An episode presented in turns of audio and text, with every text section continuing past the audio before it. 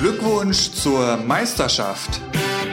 Ein Communio-Podcast mit Erik und Philipp.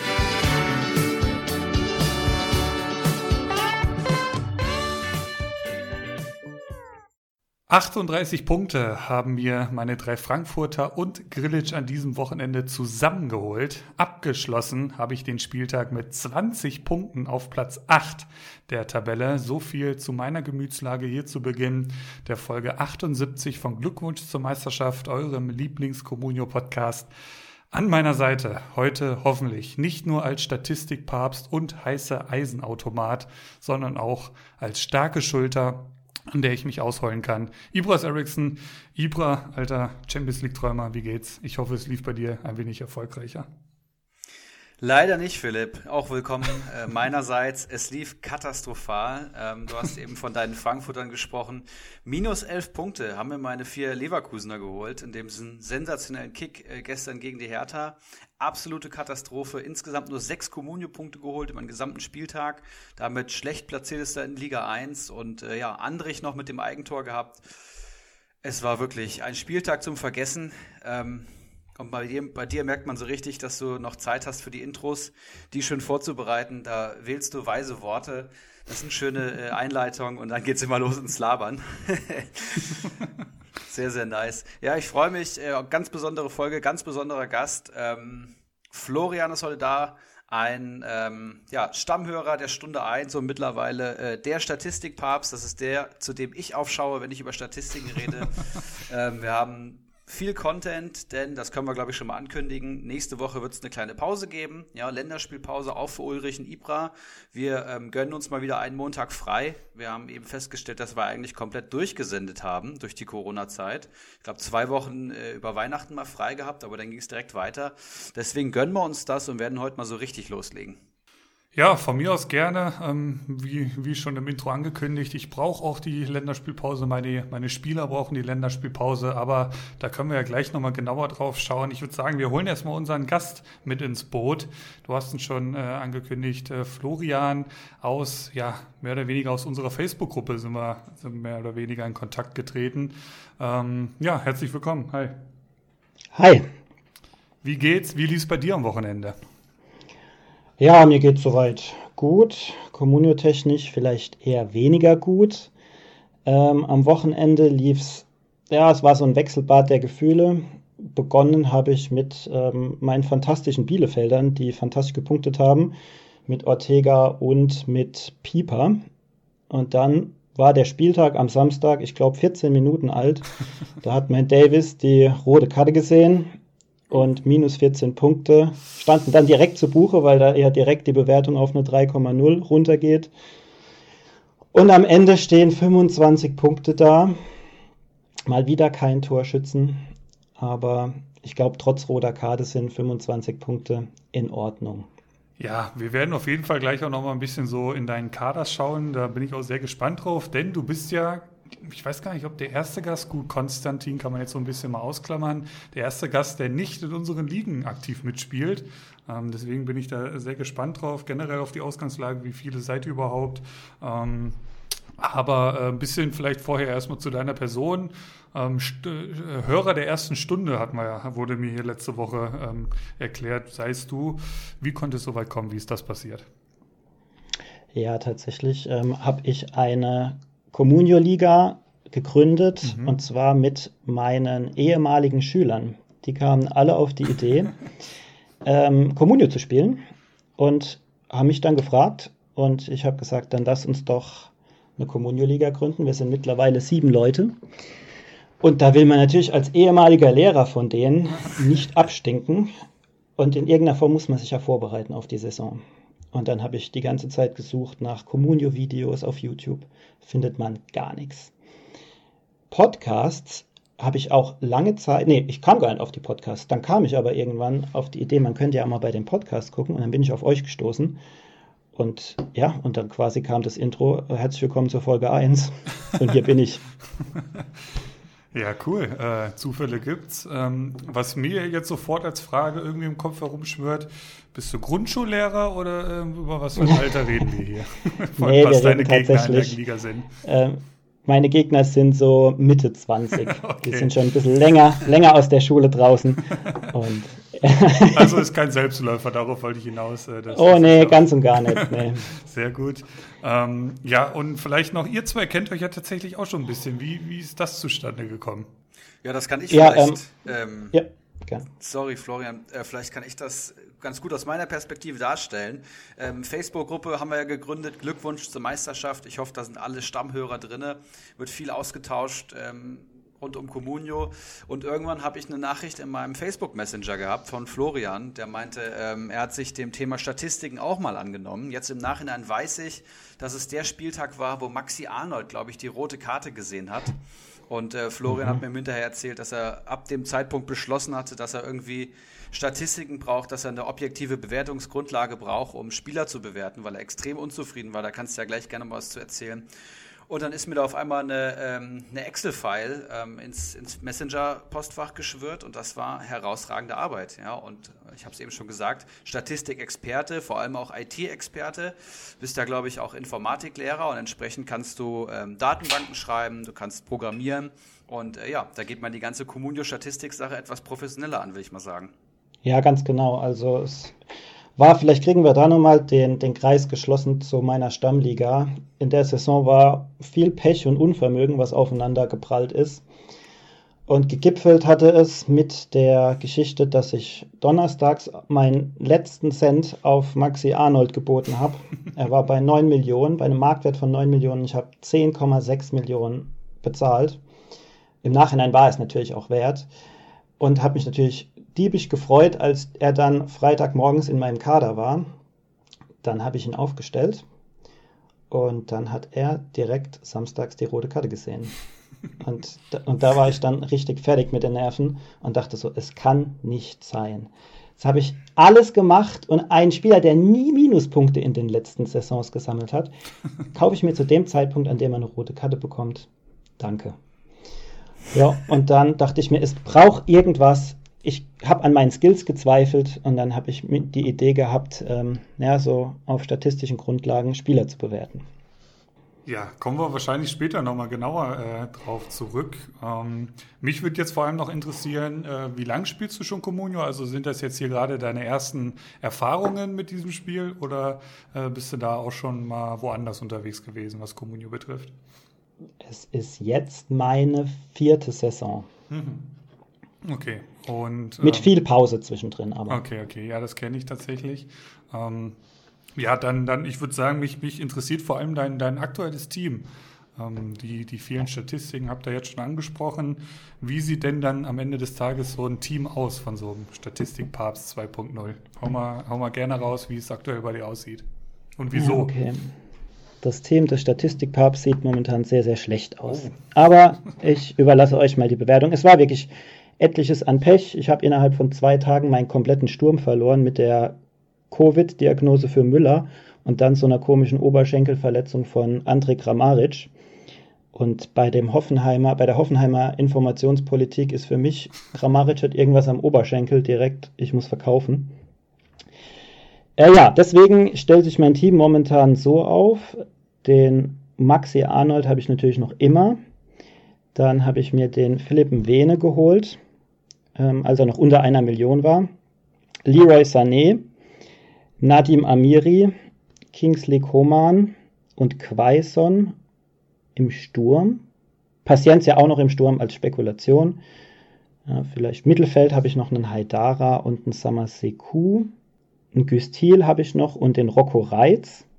Ähm, und in der Abwehr, wie schon gesagt, den Vene, den Pavard, Posch, Roussillon, Pieper, Meunier und im Tor habe ich Lennart Grill und Ortega Moreno.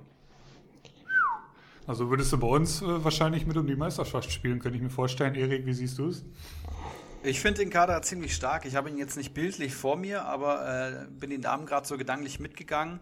Viel Potenzial, viel auch was, ähm, ja, vor allem Marktwertsteigerung hervorrufen kann, aber nicht so den richtigen Überperformer aus der Saison dabei, außer vielleicht ein Amos Pieper. Mhm. Oder hast du den mittlerweile abgegeben? Hast, mhm. hast du ihn vorgelesen? Nein, nein, nein, den habe ich noch. Den ah, habe ich noch. noch. Genau. Ähm, so keine richtiger Überperformer oder keine Überraschung, sage ja. ich mal in Anführungszeichen, wie ein Kalajdzic oder sowas. Ja, das ist das Problem. Gonzales hatte ich, dann hat er sich verletzt, dann hieß es, er fällt mehrere Monate aus, dann habe ich ihn verkauft, dann hieß es, okay, in zwei Wochen ist er wieder fit. Das zieht sich wie so ein roter Faden durch meine Saison. Ich habe für einen Kimmich habe ich overpaid, dann hat er sich zwei Spieltage danach gegen den Haaland so stark verletzt. Ja, aber trotzdem ist der Kader ganz okay. Startet ihr denn bei Startet ihr denn bei äh, null Spielern 40 Millionen oder habt, nehmt ihr Spieler mit, weil du eben sagtest, du hast Arnold immer noch? Also ist es wirklich immer noch oder schon wieder? Nee, also wir starten bei 40 Millionen und keinem Spieler. Okay. Und mit immer noch meinte ich einfach nur, da er die rote Karte gesehen hat, ah, okay, dachte okay. ich mir ja. noch so, verkaufst du ihn, aber dann ist ja zum Glück das, die anschließende Standardsituation als Tor geendet und deswegen wurde der Arnold nur ein Spiel gesperrt. Ah, okay. Und deswegen habe ich mich dann dafür entschieden, den Arnold durchzuschleppen. Und ja, war ganz gut die Entscheidung. Wie sieht es in der Tabelle aus bei euch? Die Tabelle, ich bin leider Gottes auf Platz 3. Habe 40, 40 Punkte Vorsprung vor dem vierten und 80 Punkte Rückstand auf den zweiten. Und der erste ist schon 180 Punkte weg von mir. Es war aber auch krank, was der ein Glück hatte. Und ja, er hat halt einen Lewandowski, was will ich sagen. Und das reicht ja schon fast. Ja, wenn ich schon äh, von so viel Glück beim Erstplatzierten, äh, von, wenn ich das schon von höre, dann denke ich sofort an meine Liga. Da sieht es ja ähnlich aus. Ähm, uneinholbarer Erster und dann guckt man irgendwie, was auf den anderen Rängen noch passiert. Das heißt, mit der Meisterschaft wird es vermutlich nichts bei dir. Habt ihr noch andere Wettbewerbe außerhalb, dem, außerhalb der Liga praktisch? Irgendwie ein Pokal oder sowas?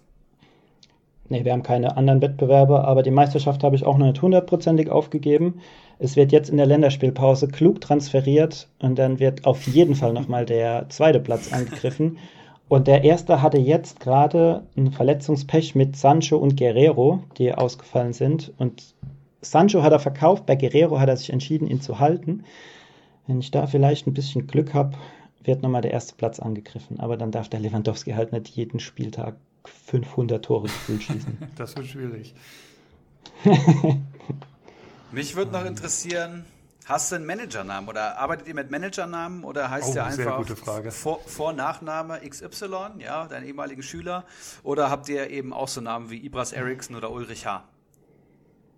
Ähm, tatsächlich in meinem Ranking heißen alles so, wie sie, wie sie auch im echten Leben heißen. Mein Login-Name ist Le Flo, wegen Florian. ja, da können wir ein Liedchen von singen. Ich sag nur langes Glied, TSG Schamlippen oder auch Ulrich Hafen, schon Weltklasse. SG nun der Flutschfinger, das Kopfballungeheuer. Weltklasse. Gibt, Gibt schon ein paar Highlights, finde ich auch. Also das, äh, das ist wirklich eine sehr, sehr gute Idee gewesen mit den Namen. Ähm, Erik, gibt es von deiner Seite aus noch irgendwas, was wir jetzt vorher vor der Spieltagsbesprechung mit unserem Gast besprechen sollten, wollen? Ja, also wir, also Florian und ich haben ja eine Historie, das heißt, wir ähm, schalten uns immer mal auf Discord zusammen, haben eben die, ähm, die Leidenschaft äh, Kommunio-Statistiken zusammengetragen. Ähm, Florian ist vor allem technisch aktiv. Ich bin vor allem dann in der qualitativen Analyse dabei und schaue halt, wie man es verwenden kann. Jetzt ist die Frage, ob wir erst die Spieltagsbesprechung machen und danach einen Deep Dive in unsere aktuellen Projekte machen oder davor. Das ist mir eigentlich ganz gleich. Du, wollen wir mal die, die Ketten der Routine brechen und einfach mal vorher ein kleines Thema aufmachen und die Spieltagsanalyse ein bisschen hinten anstellen? Von mir aus gerne. Florian, was meinst du? Klar, ich bin dabei. Wir können direkt äh, reingehen in die Statistiken. Ich bin gespannt. Mega gut. Dann vielleicht erstmal, ähm, es gibt ja ein enormes Vakuum an Communio-Statistiken auf dem Markt, muss man sagen. Ne? Alle, die vielleicht mal American Football, ähm, Fantasy Football sich angeschaut haben, die werden wissen, dass man das teilweise hauptberuflich spielen kann, weil so viel dahinter steckt.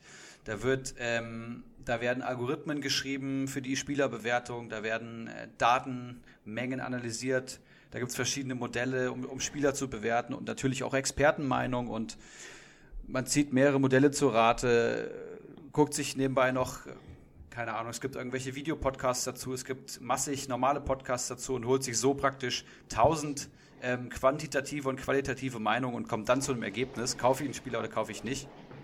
Und was gibt es bei Comunio? Es gibt comstats.de. Du kannst dir irgendwie die Punkte der letzten Saisons anschauen, aber es gibt nie irgendwo alle Daten zu allen Comunio-Spielern.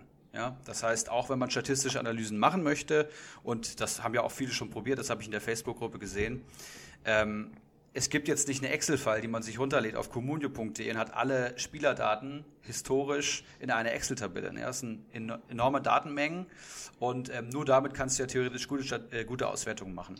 Klar kannst du dir eine Excel-Tabelle äh, auf comstats.de was abschreiben, aber das ist ja der Aufwand nicht wert. Und da gibt es praktisch jetzt eine Lösung, auf der alles, was wir beide eigentlich machen, Florian, richtig, ähm, basiert. Ja? Denn du hast eine Möglichkeit gefunden, ähm, die Communio-Daten auf jeden Fall zusammenzutragen. Genau. Ähm, das heißt äh, in der Fachsprache Web Scraping. Das bedeutet, man schreibt ein Programm, das die Daten automatisiert von einer Webseite ausliest. Die sind dann quasi in deinem Speicher und du kannst diese Daten dann transformieren, du kannst irgendwelche Berechnungen damit machen und eben dementsprechend auch so aufbereiten, dass man sie später in einem Excel-File einfach abspeichern kann. Und das habe ich gemacht mit den Comstats-Daten von den Spielern und eben den Ergebnissen in dieser Saison. Das heißt, es gibt praktisch bei Florian eine, eine riesen Excel-File, die alle historischen Spielerdaten oder Punktedaten der aktuellen Saison. Das heißt, welcher Spieler hat an welchem Spieltag gegen welches Team welche Punkte geholt. Ähm, diese Excel gibt es und damit mit dieser Datenmenge kannst du natürlich ganz anders arbeiten als mit dem, was wir uns auf communio.de rausschreiben oder stats.communio.de, also Comstats. Und damit kann man eben ein paar tolle Sachen machen. Und ähm, die ersten Überlegungen, die wir jetzt so hatten, waren einmal ein Expected Points Modell zu entwerfen dann eben auch mhm. den ähm, PPM zu verbessern. Da sind wir mittlerweile bei dem PPM 3.0 angelangt. dann haben wir so Spielereien gemacht wie die, die magische Goldson-Formel, die hier seit der Goldson-Folge das große äh, Mysterium ist. Ähm, einfach mal zu programmieren und über alle Spieler laufen zu lassen und mal so ein bisschen rumzuprobieren. Ähm, dann hatten wir die genau. Überlegung, Comunio-Spieler wie Aktien zu bewerten, ja, weil Community ja auch ein dynamisches Spiel ist mit täglich sich verändernden Kursen und einem gewissen Outcome, also sehr ähnlich wie Aktien, funktioniert wie ein Aktienmarkt. Und ich hatte die Überlegung, dass man ja vielleicht mal schauen kann, wie werden denn Aktien im echten Leben bewertet und kann man das übertragen auf Communio? Ja, kann man. Auch da gibt es einen Piloten. Ähm, genau, das werden wir nicht alles diese Folge abarbeiten können, aber vielleicht kannst du, Florian, einfach mal ein paar, paar Einblicke geben. Okay, ja, gerne. Vielleicht fangen wir mal mit den verschiedenen PPM-Modellen an, die wir, die wir jetzt schon haben. Ähm, denn der Erik hat jetzt auch schon in den letzten Podcasts oft vom PPM 2.0 oder gar vom PPM 3.0 gesprochen. Und da will ich euch nochmal ein bisschen Insight geben, ähm, was das eigentlich aussagt und was da der Unterschied ist zum PPM 1.0, den der Erik ja ins Leben gerufen hat. Ähm, beim ppm 1.0 war es ja noch so, dass man einfach den PPS-Wert genommen hat und den durch die, den Marktwert dividiert hat und dann hat man einen Wert bekommen und der war, ich weiß gar nicht, bei 0,8 hattest du mal gesagt, ne, Erik? Ähm, bei den Top 100 glaube ich 0,67 im Schnitt. So war es oh, damals. Oder 0,67. Ja. ja. Ähm, was da natürlich äh, nicht berücksichtigt wurde, war zum Beispiel die Einsatzwahrscheinlichkeit von einem Spieler. Was nützt mir ein PPM-Wert, wenn der Spieler dann letztendlich in den nächsten Spielen nicht spielt?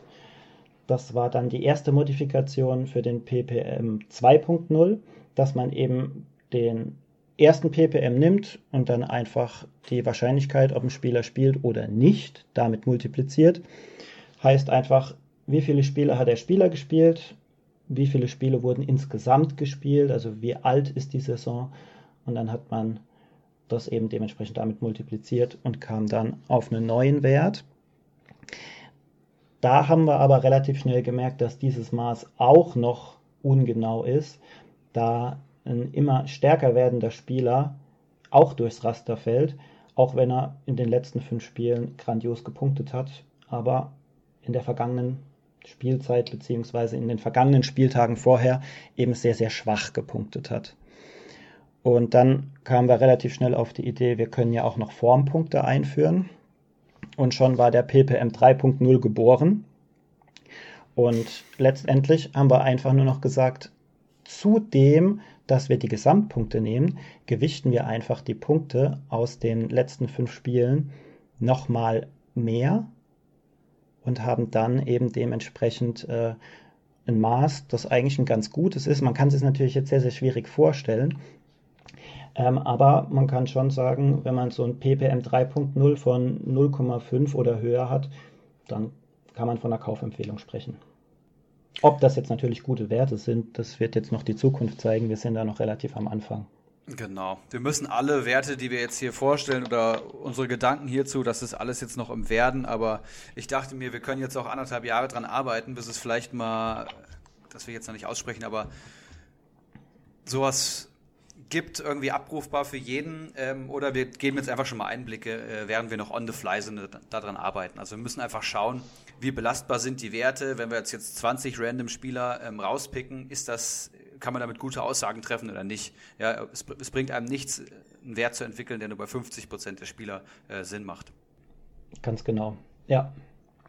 Und natürlich basierend auf den PPMs, was ja noch ganz nett ist, haben wir uns dann an die Expected Points rangewagt. Ähm, heißt also, wir wollen jetzt eine Formel entwickeln, die uns vorhersagt, natürlich kann man nicht hundertprozentig immer richtig liegen, aber die uns in etwa vorhersagt, wie viele Punkte ein Spieler am nächsten Spieltag machen wird. Und soll ich das gerade erklären, oder? Bitte, bitte. Okay. Also letztendlich haben wir uns überlegt, es ist zu einfach, ähm, das über ein, alle Spieler über einen Kamm zu scheren. Denn beispielsweise Arminia Bielefeld macht mehr Punkte in der Defensive als in der Offensive. Also haben wir uns überlegt, ich, wir schauen uns das Team an und dröseln die Gesamtpunkte des Teams auf die einzelnen Positionen auf. Das heißt, es steht dann da, Arminia Bielefeld hat so und so viele Punkte im Tor gemacht, so und so viele Punkte in der Abwehr, im Mittelfeld und im Sturm. Das Ganze macht man auch noch umgekehrt und guckt sich an, wie viele Punkte auf welcher Position zugelassen wurden. Da gibt es auch auf Comstats eine Seite, da wird das aber alles über einen Kamm geschert. Da werden alle Punkte angegeben und nicht auf die einzelnen Positionen aufgeteilt. Und um jetzt die Expected Points von einem Spieler zu berechnen, beispielsweise jetzt am nächsten Spieltag, ähm, dann bildet man einfach, das war unsere Idee, den Mittelwert von diesen gemachten Comunio-Punkten des Teams auf dieser dementsprechenden Position. Bei Amos Pieper, also gucke ich, wie viel hat Bielefeld ähm, in der Abwehr über die ganze Saison gemacht. Auf der anderen Seite gucke ich, wie viele Punkte hat der Gegner gegen die Abwehrspieler immer zugelassen. Dann bilde ich den Mittelwert und habe dann in etwa die Punkte, wie viel am nächsten Spieltag auf der Position Abwehr zum Beispiel gemacht werden in diesem Spiel. Und dann gucke ich mir wieder an ähm, die Formpunkte von dem Spieler durch die gemachten Formpunkte auf der Position und ähm, eben die Allgemeinpunkte des Spielers und die allgemeinen Punkte auf der Position. Das ist dann wieder meine Verteilung, wie auch schon beim ppm 3.0. Da spiele ich gerade noch so ein bisschen mit den prozentualen Werten rum, wie man das gewichten kann. Und habe dann eine Prognose, wie viele Punkte ein Spieler am nächsten Spieltag machen wird.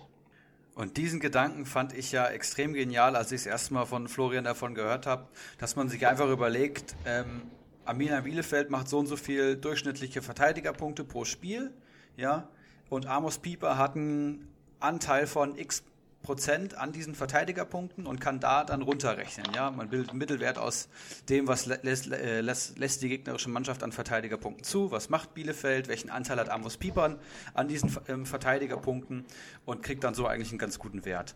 Und das kannst du mittlerweile auch automatisiert ausspielen, glaube ich. Für die nächsten fünf Spiele gibt es dann Wert und äh, es gibt schon eine Excel-Tabelle, wo man einfach sehen kann, expected, expected Points in den nächsten fünf Spielen. Ähm, ja, richtig? Genau, ja.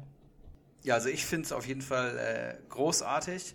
Philipp, was, was sagst du dazu? Ich weiß, dass du nicht so in den Statistiken drin bist. Viel, viel Bauchgefühl, viel Eintracht Frankfurt, viel FC Bayern München. Aber was geht in deinem Kopf dabei vor? Also es ist absurd. Ähm, ich ich finde es ich find's überragend, was, was ihr da aufzieht und was ihr da auch noch vorhabt vor allem. Was mich jetzt so interessiert, ähm, wie ist, wie ist so der Status quo? Also wie stelle ich mir das vor? Ihr habt da jetzt ähm, eine, irgendeine Excel-Datei mit euch beiden, wo ihr immer mal wieder drauf schaut, äh, euch die Zahlen automatisch zieht und da habt ihr dann äh, eine, eine, Liste von 20 Spielern oder das, das bezieht ihr schon auf die komplette Bundesliga oder wie ist, wie ist da so der aktuelle Stand? Wie stelle ich mir das vor? Mhm, also das Programm bewertet die ganze Bundesliga. Das holt sich tagesaktuell die Daten, jeden Morgen oder jeden Mittag, mhm. je nachdem, wann ich das Programm durchlaufen lasse und ähm, macht dann dementsprechend seine Berechnungen.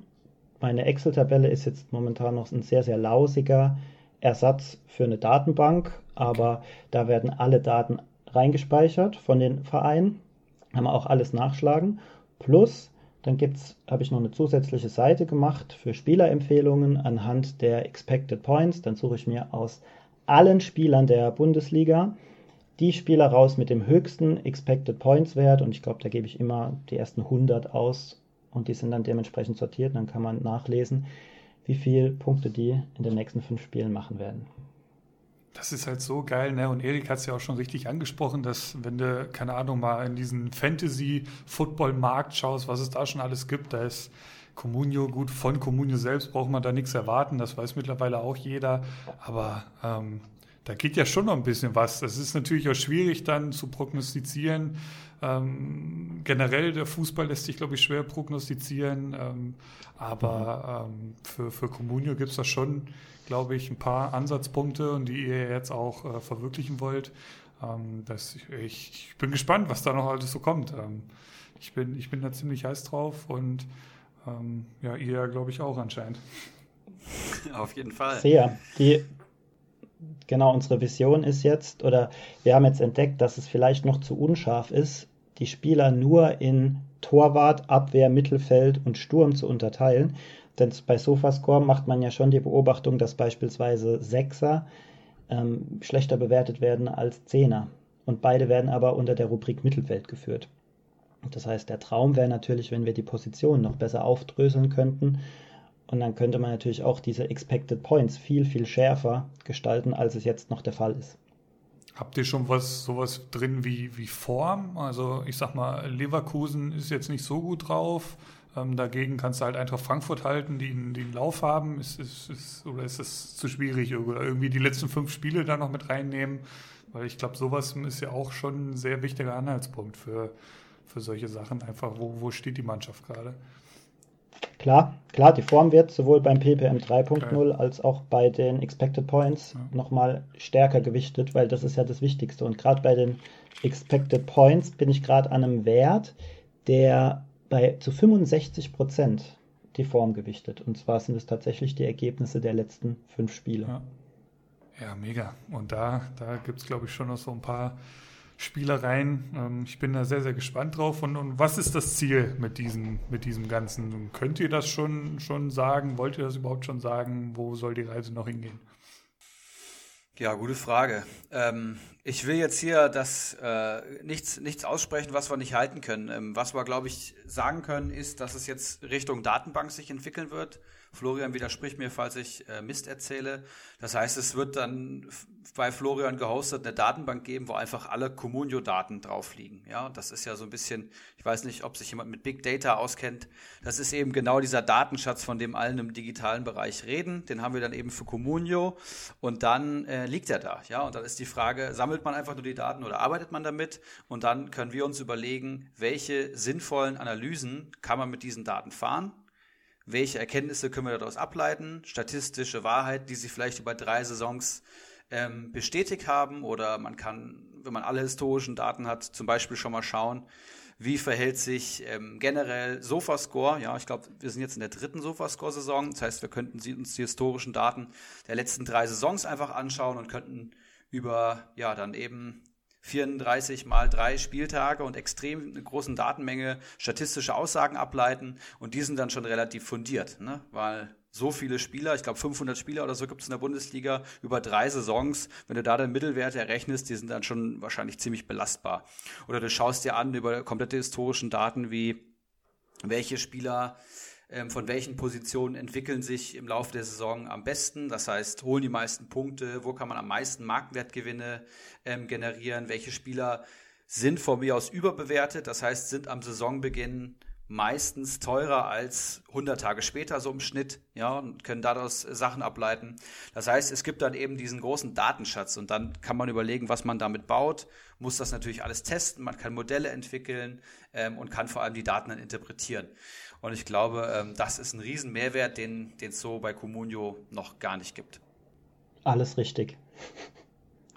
Fantastisch. Genau. Ähm, Gibt es noch irgendwas jetzt zu, diesem, zu dieser Datenkrake zu sagen oder ähm, anzumerken?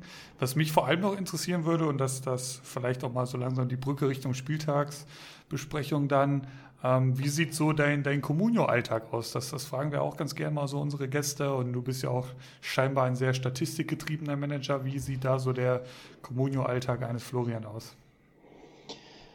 Also tatsächlich wache ich morgens auf und das Erste, was ich mache, bevor ich noch meinen Kaffee trinke, ist, ich check den Transfermarkt.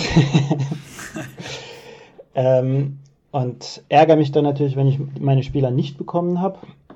Und ja, dann gehe ich an den, normalerweise an den PC und lasse mein Programm durchlaufen und schaue mir an, welche Spieler sind gerade auf dem Transfermarkt und vergleiche meine Expected Points und PPM-Werte mit den Spielern und überlege mir schon, welche Spieler sind es wert, dass ich auf sie biete.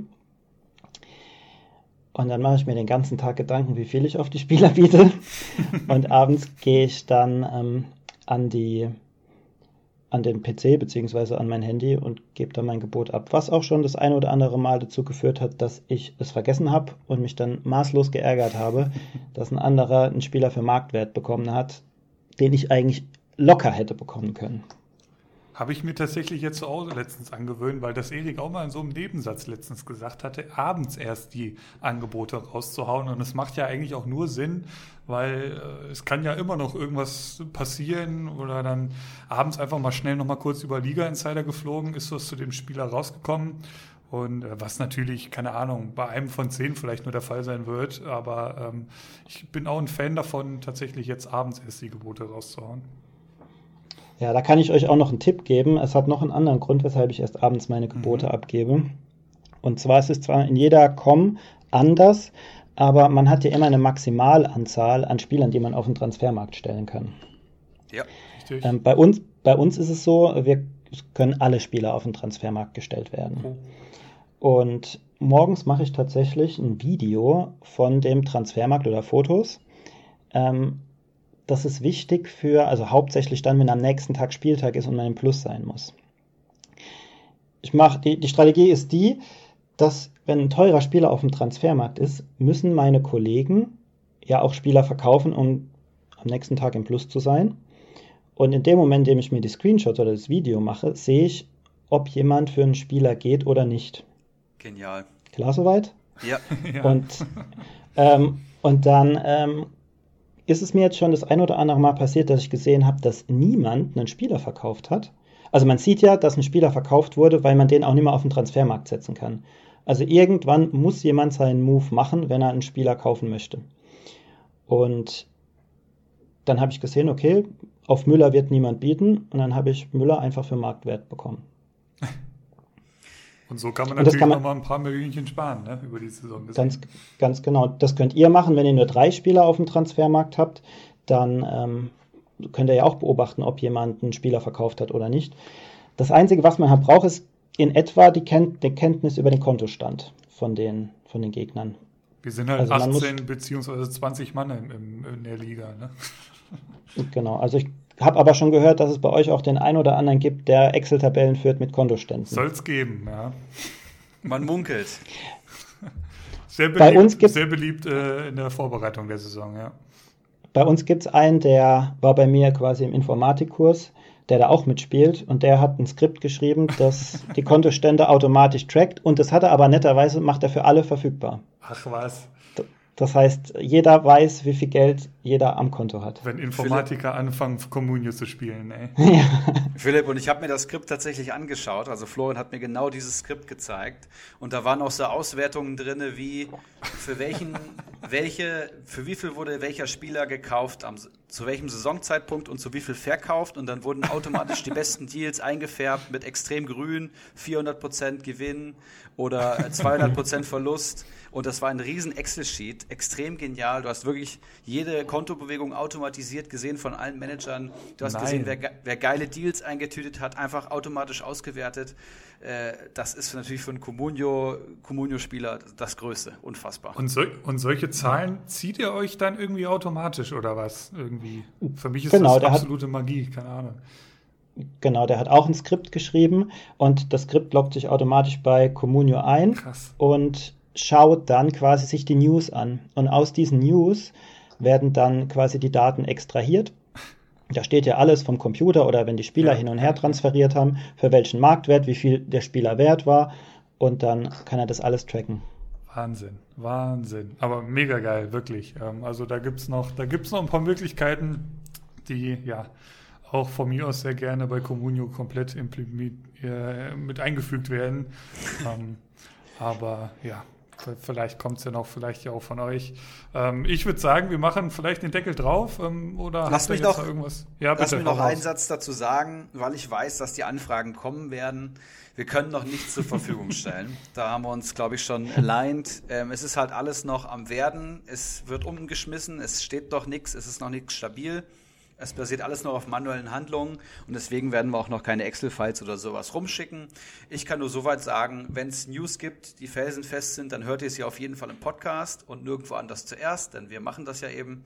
Das heißt, das hier ist die Quelle Nummer eins. Alle Hörer werden davon profitieren, da gehe ich auch von aus. Wenn es was zur Verfügung zu stellen gibt, dann, dann werdet ihr es hier hören und über die Facebook-Gruppe vielleicht.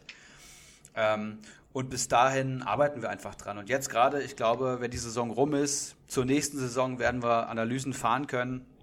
Und das gibt natürlich dann auch alles äh, schönen Content für die Folgen. Also seid gespannt, hört hier weiter zu und dann werdet ihr alles mitbekommen. Tut mir natürlich leid, dass wir das noch nicht ähm, rausgeben können, aber das, ja, das müssen wir, glaube ich, so genau. machen. Ja, vor allem die Werte sind ja auch noch sehr, sehr ungefähr. Das wird sich auf jeden Fall noch entwickeln und manche Werte, da kommt noch kompletter Quatsch raus und es wäre irgendwie blöd, wenn man sich dann auf das Excel-Sheet verlassen würde und dann käme, käme irgendwas raus, was überhaupt nicht der Realität entspricht. Nee, das wollen wir nicht. Genau. Bis dahin müsst ihr euch einfach noch damit zufrieden geben, dass ich euch hier äh, Mats Pedersen und Patrick Schick ans Ohr äh, labern will und äh, empfehlen möchte. Und äh, dementsprechend, ja, geduldet euch, da wird äh, Big Things to come, würde ich mal sagen. Ähm, geil. Ich, ich bin gespannt. Äh, schauen wir auf den Spieltag Nummer 26.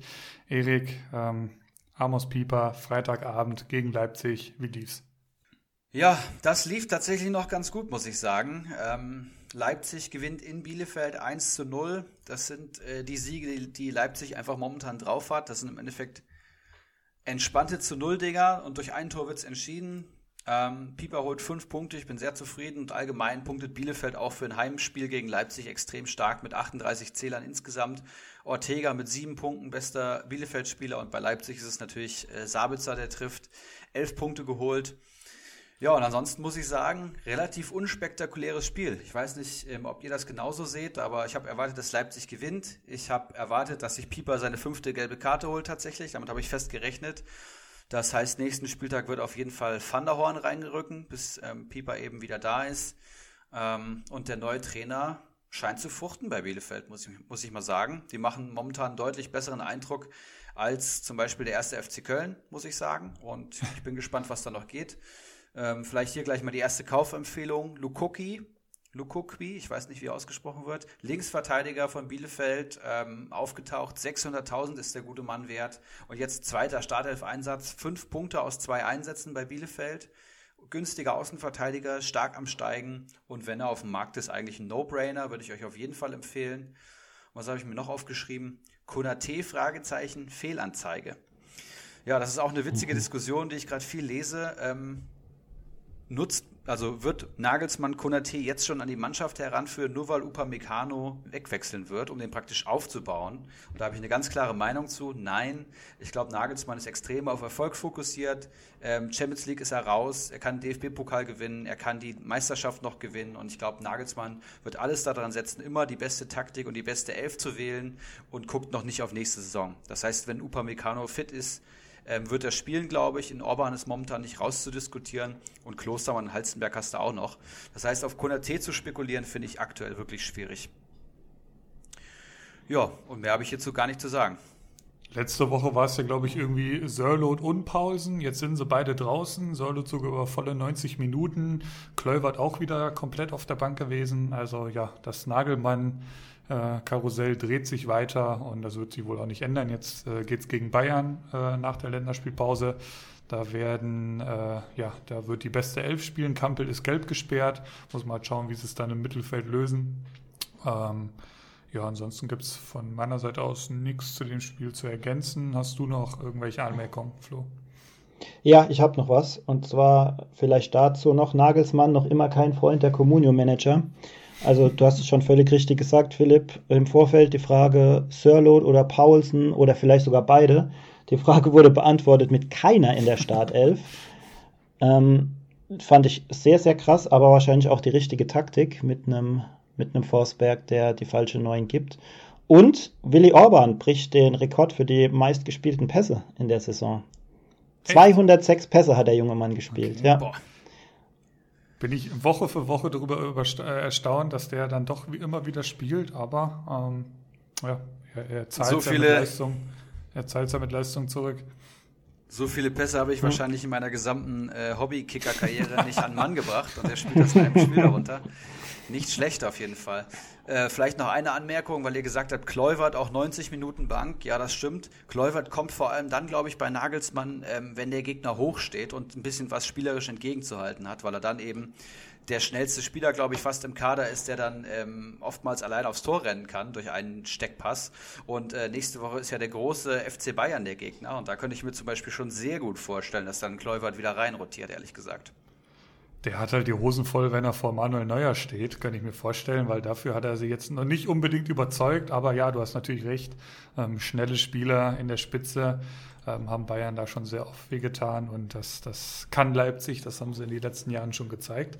Ähm, ich bin gespannt, wie sie aufstellen werden. Ähm, ich könnte mir auch vorstellen, dass sie, dass sie irgendwie ein, ja, eine Art Turm da vorne reinstellen durch, durch Sörlot oder Pausen. Klövert könnte ich mir auch absolut vorstellen. Aber ist ja jetzt auch nicht so, als, als ob ein Kunku oder so ähm, jetzt langsam ist. Ähm, wird ein geiles Spiel. Ich hoffe einfach nur auf ein geiles Spiel. Das wird eh generell ein geiler Samstag. Da ist ja auch noch tatsächlich dann nachmittags ein sehr wichtiges Spiel. Ähm, ja, unter anderem einer äh, der folgenden Mannschaften, und zwar äh, um Garland zum nächsten Spiel zu leiten. 1. FC Köln gegen Borussia Dortmund. Ähm, die Dortmunder spielen dann im nächsten Spieltag gegen Frankfurt. Hier mussten sie jetzt erstmal gegen Köln ran, kommen nicht über ein 2 zu 2 hinaus. Ähm, sehr überraschend hat äh, Köln jetzt aus den beiden Spielen gegen Dortmund vier Punkte geholt.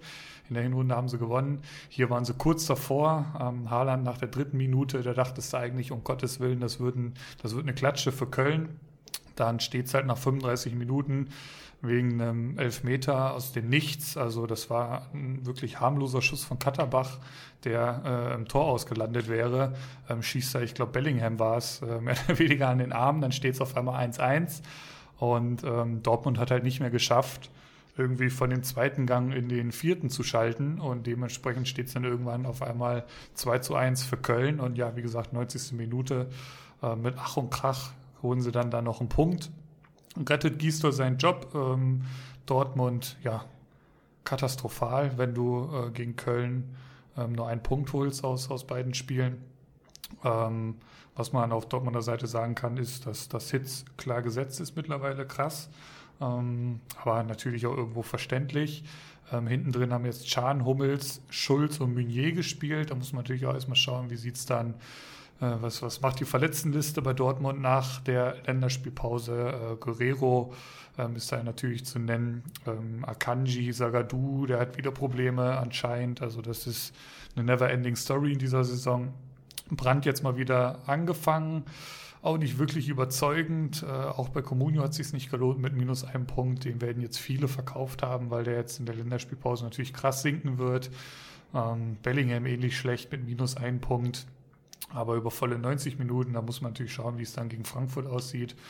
Ähm, in, ähm, wie heißt der, Delaney, äh, wird mir jetzt hier sofort als erstes einfallen, der jetzt, ich schaue mal kurz, da ist er wieder komplett draußen. Er saß wieder 90 Minuten draußen. Das war da vor dem Spieltag, glaube ich, auch schon so. Ähm, wobei der ja eigentlich ganz gut drauf war, aber der ist wahrscheinlich ein zu ähnlicher Spielertyp, äh, wie es der Hut ist, könnte ich mir vorstellen. Knauf ist reingekommen. Der hat natürlich äh, nochmal für ein bisschen Action gesorgt, holt sieben Punkte, wird natürlich dementsprechend ordentlich steigen jetzt in der Länderspielpause. Vielleicht da nochmal kleiner Wink. Und ich sehe gerade, Akanji wurde eingewechselt in der 88. Okay, scheinbar ist der dann wieder fit. Ähm, weiß nicht, ob Chan dann wieder ins Mittelfeld rückt oder so. Also es sind viele, viele Fragezeichen da bei Dortmund. Ein Reus kommt zurück. Ähm, mal gucken, was da mit Rainer passiert. Ja, Haaland halt äh, zwei Tore, holt 17 Punkte. Ähm, hat mein, mein Silver leider aus der Elf der Woche verdrängt. Ähm, ja, und Köln, ähm, Gisdol springt dem Trainertod wieder von der Schippe so ein bisschen ähm, wie auch schon in, in, der Hinrunde. Defensive hat sich bei Kommuni jetzt nicht unbedingt gelohnt. Ich hatte erst die ganze Zeit Sestic, da hat er nicht gespielt. Jetzt hole ich mir Katterbach, der letzte Woche irgendwie überragende, ich weiß gar nicht, neun Punkte oder so holt. Ähm, da hole ich mir ins Team. Jetzt holt er hier minus drei. Schönen Dank auch. Ähm, Im Mittelfeld sah es dann schon deutlich besser aus. Hector 6 mit einem starken Spiel, Drexler 4, Jakobs mit dem Tor 9 Punkte, Duda wieder richtig stark, 12 Punkte, der den Elfmeter verwandelt, wie auch schon davor die Woche. Skiri, ähm, eh, ja, ich, ich, sichere Bank, es wäre mir ein bisschen zu, ähm, zu vagant, aber ähm, das ist schon, ist schon echt ein guter Spieler. Und ja, damit ist eigentlich alles von meiner Seite aus zu dem Spiel gesagt. Ergänzung eurerseits. Ähm, ja, dann grätsche ich mal rein. Witzigerweise, wenn ihr euch einen Statistiker einladet, dann gibt es wieder einen Statistik-Fun-Fact. Borussia Dortmund diesen Spieltag mit weniger Comunio-Punkten als Arminia Bielefeld. Und Arminia Bielefeld spielt gegen Leipzig, Dortmund gegen Köln. Das hätte man wahrscheinlich nicht gedacht. Das ist ja das ist überragend, okay. Sehr gut, ja. Ja, ansonsten außer Haaland könnt ihr alle gehen, wenn man sich hier die, die Comunio-Punkte anschaut. Ja, gut, der hat ja nicht gespielt, aber Stimmt. wenn man sich jetzt mal die, die Comunio-Punkte von dem Spieltag anschaut, da kriegt ein Knauf jetzt eine, eine 7,7. Also mit sieben Punkten geht er da raus, weil er wahrscheinlich die Torvorlage gemacht ja. hat, wenn ich mich richtig erinnere. Ja. Und ansonsten nur Haaland. Alles andere dann komplett auch zu teuer, wenn man sich mal die Punkte anguckt. Bleibt spannend. Ja, ich habe mir Ansgar Knauf noch äh, weiter angeguckt. Ähm, Dortmund hält an der Kinderarbeit fest, steht hier auf meinem Notizzettel. ähm, 19-jähriger ähm, Flügelspieler tatsächlich, hat in der Regionalliga West schon ganz gut performt. 20 Spiele, 7 Tore, 6 Vorlagen und ist ein Göttinger Jung, also gebürtiger Hesse Philipp. Uh. über Göttingen nach Hannover, jetzt zu Borussia Dortmund, die komplette Jugend durchlaufen, spielte an der zweiten Mannschaft ähm, ich glaube, seit dieser Saison erst und performt richtig gut. Kann mir vorstellen, dass er langfristig auch zu den Profis wechseln wird.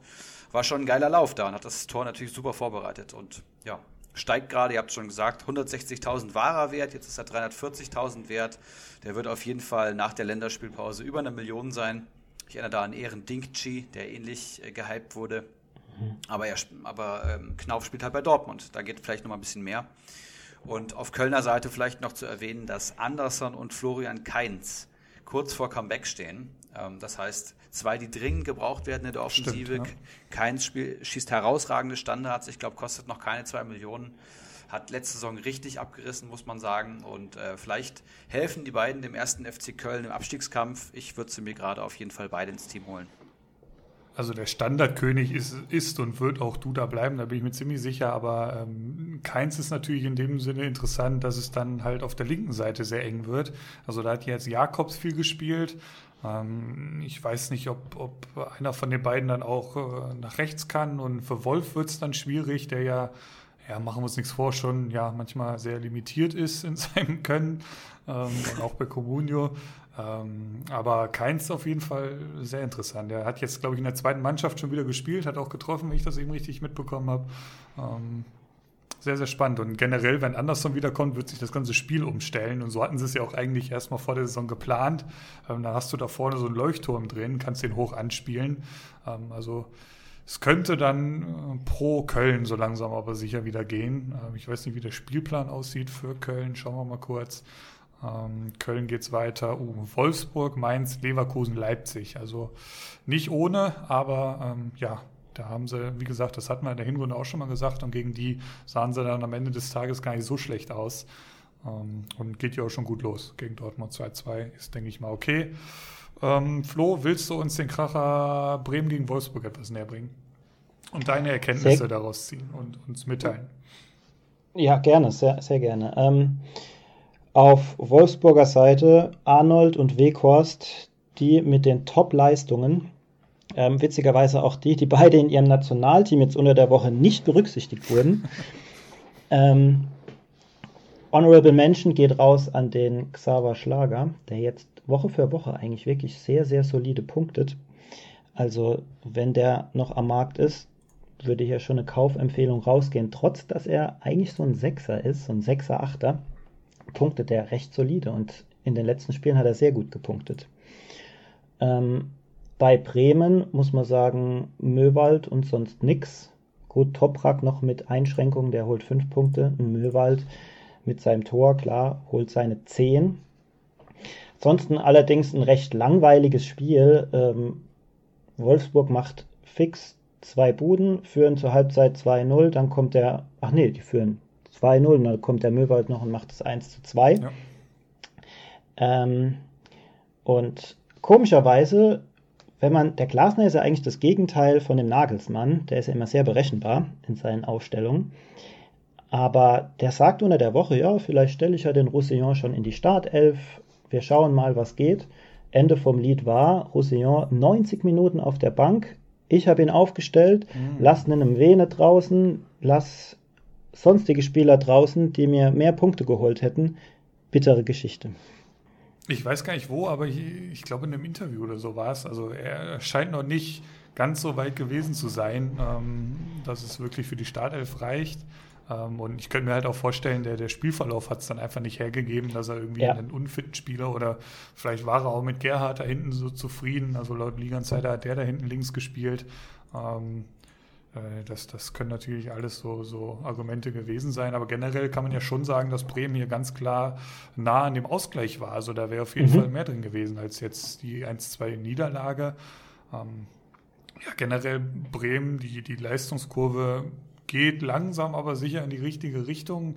Ich glaube, ich wäre so langsam mal wieder so weit, ein Bremer Spiel über 90 Minuten zu sehen, dass man sich das äh, eventuell mal anschauen kann und wirklich sich davon überzeugen kann, dass es das auch wirklich tut.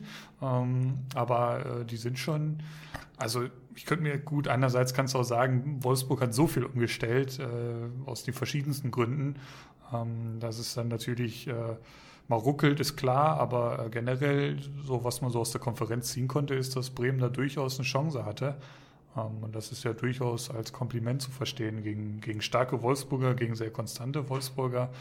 Ähm, ja, hinten drin ist halt die Defensive, ne? Ist halt schon, lohnt sich bei Comunio schon bei Bremen. Also Toprak in dem Spiel 5, Friedel 3, Gebre Selassie 3, Velkovic 3, Augustinsson 4. Also das ist schon echt nicht schlecht. Äh, gut, gegen Wolfsburg kriegst du halt auch viel zu tun. Ähm, aber das ist schon, ist schon nicht so ohne. Ähm, du als ehemaliger Friedelbesitzer, Erik, deine Meinung zu Bremen-Wolfsburg? Hier habe ich mir tatsächlich die wenigsten Notizen gemacht. Ich möchte hier nur anmerken, dass Sargent die fünfte gelbe Karte hat. Das heißt, der fehlt nächste Woche auf jeden Fall und der war zwischenzeitlich über sieben Millionen wert, habe ich gesehen. Ich dachte, mich tritt ein Pferd. Sieben Millionen für Sargent, weil er jetzt zwei, drei Spiele in Folge getroffen hat, glaube ich, war es in, äh, insgesamt. 23., 24. und im Nachholspiel hat er auch getroffen.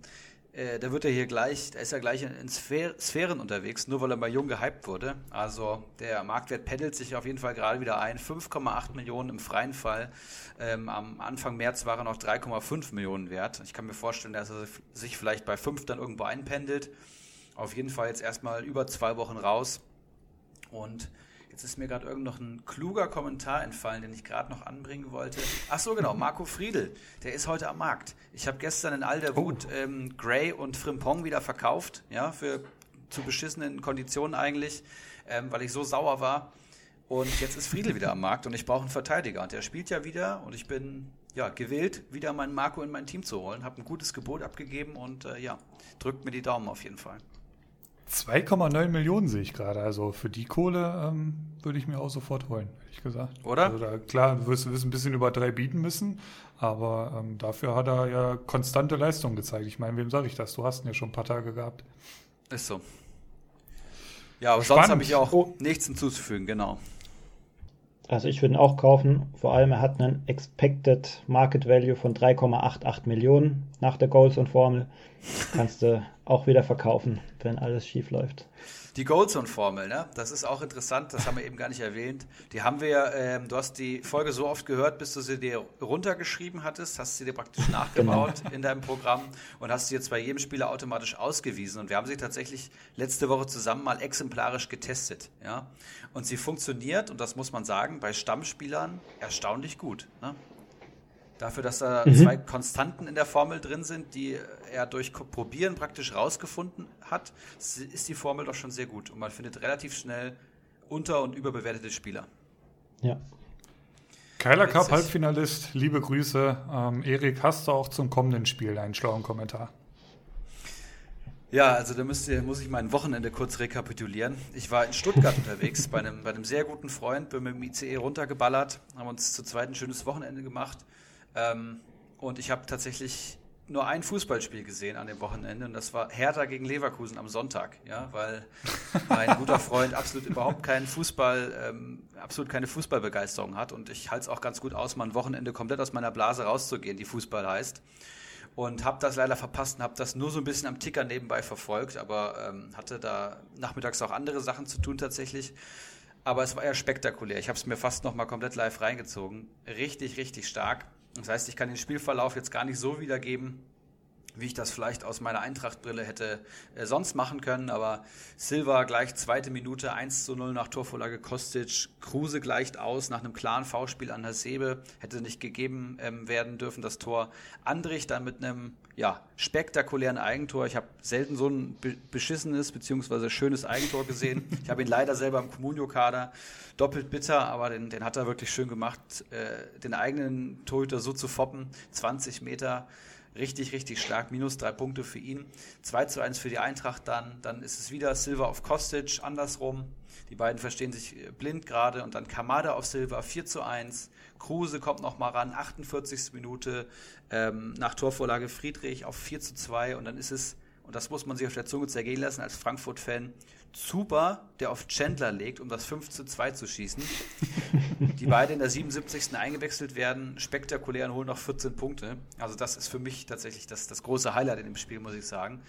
Und ansonsten kann ich nur sagen, 5-2 zu Hause Union Berlin geschlagen, die eine richtig gute Mannschaft sind.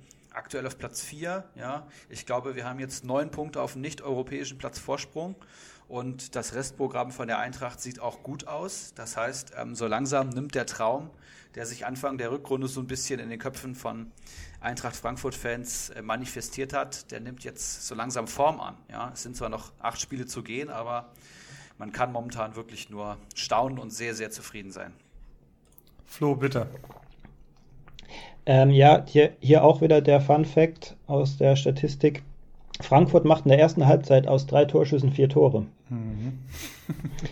ähm, Das sah, das sah ja, glaube ich, nach den 90 Minuten gar nicht so viel anders aus, ne? also was die Torschüsse angeht. Ich glaube, klar pro Union. ja, und Kruse aber der Spieler des Spiels. Also trotz dem krassen Sieg von Frankfurt macht der Kruse seine 18 Punkte und verdrängt sogar den Silber. Das ist auch so ein geiler Fußballer, wirklich. Also Ja. ist, eigentlich muss man sich das Spiel auch nochmal volle 90 Minuten anschauen. Das ist durch die Konferenz natürlich immer so eine Sache, aber wenn der am Ball ist, ey, das ist schon wirklich ein Gedicht. Und der kommt au- aus einer Verletzung, also ich glaube, ist jetzt das dritte, vierte Spiel oder so, sofort, als, als wäre er nie weg gewesen. Das ist einfach, der, der, du hast so wirklich so den Eindruck, abends äh, streamt er noch auf Twitch und am nächsten Morgen trifft er sich mit ein paar Kumpels und kickt ein bisschen. So kommt das manchmal rüber und das ist wirklich einfach ein geiler Typ, ein geiler Fußballer. Ähm, Jovic müssen wir auf jeden Fall ansprechen. Wieder eher, ja, eher Marke enttäuschend. Ich schaue mal kurz, was ist der Mann wert hier mittlerweile? 9,5 Millionen. Erik, wie siehst du die Personalie Jovic aktuell? Ähm, nächstes Mal äh, gegen Dortmund, das wichtige Spiel gegen Dortmund, äh, könnte Ja. man wohl eher Younes dann wieder erwarten, oder? Genau, du sagst es schon. Younes kommt zurück und damit äh, wird man auch wieder auf den zweiten Zehner gehen. Es fehlt dann doch ein bisschen spielerische Klasse nach vorne. Also gerade das, was die Eintracht ähm, in der Rückrunde so stark gemacht haben, war ja, dass eben nicht mehr der Gegner vors Schienbein getreten wurde, sondern vor allem Fußball gespielt wurde. Und da hat Younes einen großen Anteil und Jovic ist, ja, arbeitet für die Mannschaft, aber ist dann natürlich auch ein klassischer Abschlussspieler. Und da haben wir mit Silva gerade auch einen besseren muss man mal ehrlich sagen. Und deswegen erwarte ich ihn wieder auf der Bank. Er ist aktuell auf jeden Fall zu teuer. Und ähm, ja. Wie wird äh, die Hasebe-Sperre ähm, kompensiert? Ähm, gehen wir mal davon aus, Hinteregger kommt zurück. Ich weiß nicht genau, wie da der aktuelle Stand ist. Ähm, also dürfte ja wieder Tuta, oder ich weiß gar nicht, was ist eigentlich mit Tuta? Was ist, was ist da eigentlich los? Gute Frage. Also auf jeden Fall ist genau, du hast gesagt, Hasebe ist gesperrt. Das heißt, Rode sollte seinen ähm, Stammplatz sicher haben. Ähm, Hinti ist natürlich, ist natürlich schwierig, wird dringend gebraucht und, und Tuta hat, glaube ich, eine Gelbsperre gehabt. Das heißt, der kommt auf jeden Fall auch zurück. Das heißt, ich würde sagen, Tuta hinten rechts und da muss man halt schauen, ob Hinti zurückkommt, aber auch Rode im Mittelfeld gesetzt. Ilsanka ist natürlich eine vielseitige Option. So sowieso gesetzt. Barkok kam jetzt über rechts, auch interessante Variante. Ja, Gibt schon noch Optionen, ne? Ähm, Definitiv. Für, ja. für, für Berlin, ich glaube, da geht es dann mit dem Derby weiter. Also noch ein geiles Spiel. Also ich will jetzt keinen Scheiß erzählen, aber ich meine, ja, das wurde so. gestern gesagt, ja, Derby äh, an der alten Försterei, noch ein geiles Spiel. Ähm, ja, klar, außer Kruse äh, eher dürftig gewesen. Trimmel ist da natürlich noch zu erwähnen, holt acht Punkte ähm, ohne Vorlage, ohne Tor. Also ähm, und das mit Philipp Kostic da auf seiner, seiner Außenbahn. Also da, das ist schon echt ein Phänomen, der Typ. Äh, Knoche natürlich maximal bitter, der irgendwie, ja, er hat sich so die ganze Zeit so bei einem Punkt, null Punkte gehalten und dann irgendwie in den 90. legt er den Frankfurtern den Ball nochmal vor die Füße und die, die brauchen sich das Ding nur noch äh, gegenseitig einschieben. Also das war natürlich maximal bitter. Ähm, ja, ansonsten Musa wäre eigentlich in der Startelf gewesen. Äh, Poyampalo ist dann da ähm, für kurzfristig eingesprungen. Der hatte sich beim Aufwärmen verletzt. Ähm, ja, dann zu dem Kracher eigentlich, und das war es ja wirklich 5 zu 2. Hin, Hinspiel war, glaube ich, auch schon ähnlich spektakulär. Ich glaube, da war es ein 3-3. Ähm, also Eintracht Frankfurt gegen Union Berlin. Können wir uns nächste Saison schon mal drauf freuen. Nächstes Spiel, ähnlich spektakulär. Bayern München gegen Stuttgart 4 zu 0. Ähm, dreimal Lewandowski, einmal Gnabry. Ähm, ja, besonders natürlich erwähnenswert, äh, Bayern liegt nach, ich weiß gar nicht, zehn Minuten oder so, äh, oder verliert Davies und ist dementsprechend äh, nur noch zu zehnt und drehen danach mal richtig auf. Ähm, und in, einfach in einer Art und Weise, das ist absurd. Ähm, Stuttgart, ja, als wären sie überfordert gewesen mit der Situation. Auf einmal ähm, ja, Favorit ist vielleicht das falsche Wort, aber auf einmal hast du gute Karten in der Allianz Arena irgendwas mitzunehmen. Und ähm, damit waren sie dann doch irgendwie ein bisschen überfordert.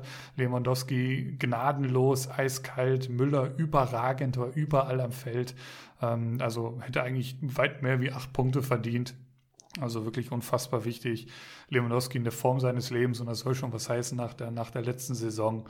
Ähm, Davies ist natürlich maximal bitter, Flo hast ja schon erwähnt, minus 14 Punkte äh, bei 12 Minuten Einsatzzeit. Das ist, äh, das ist äh, ja das, das Maximum an, äh, an Bitterkeit, was man als Communio-Manager so mitnehmen kann.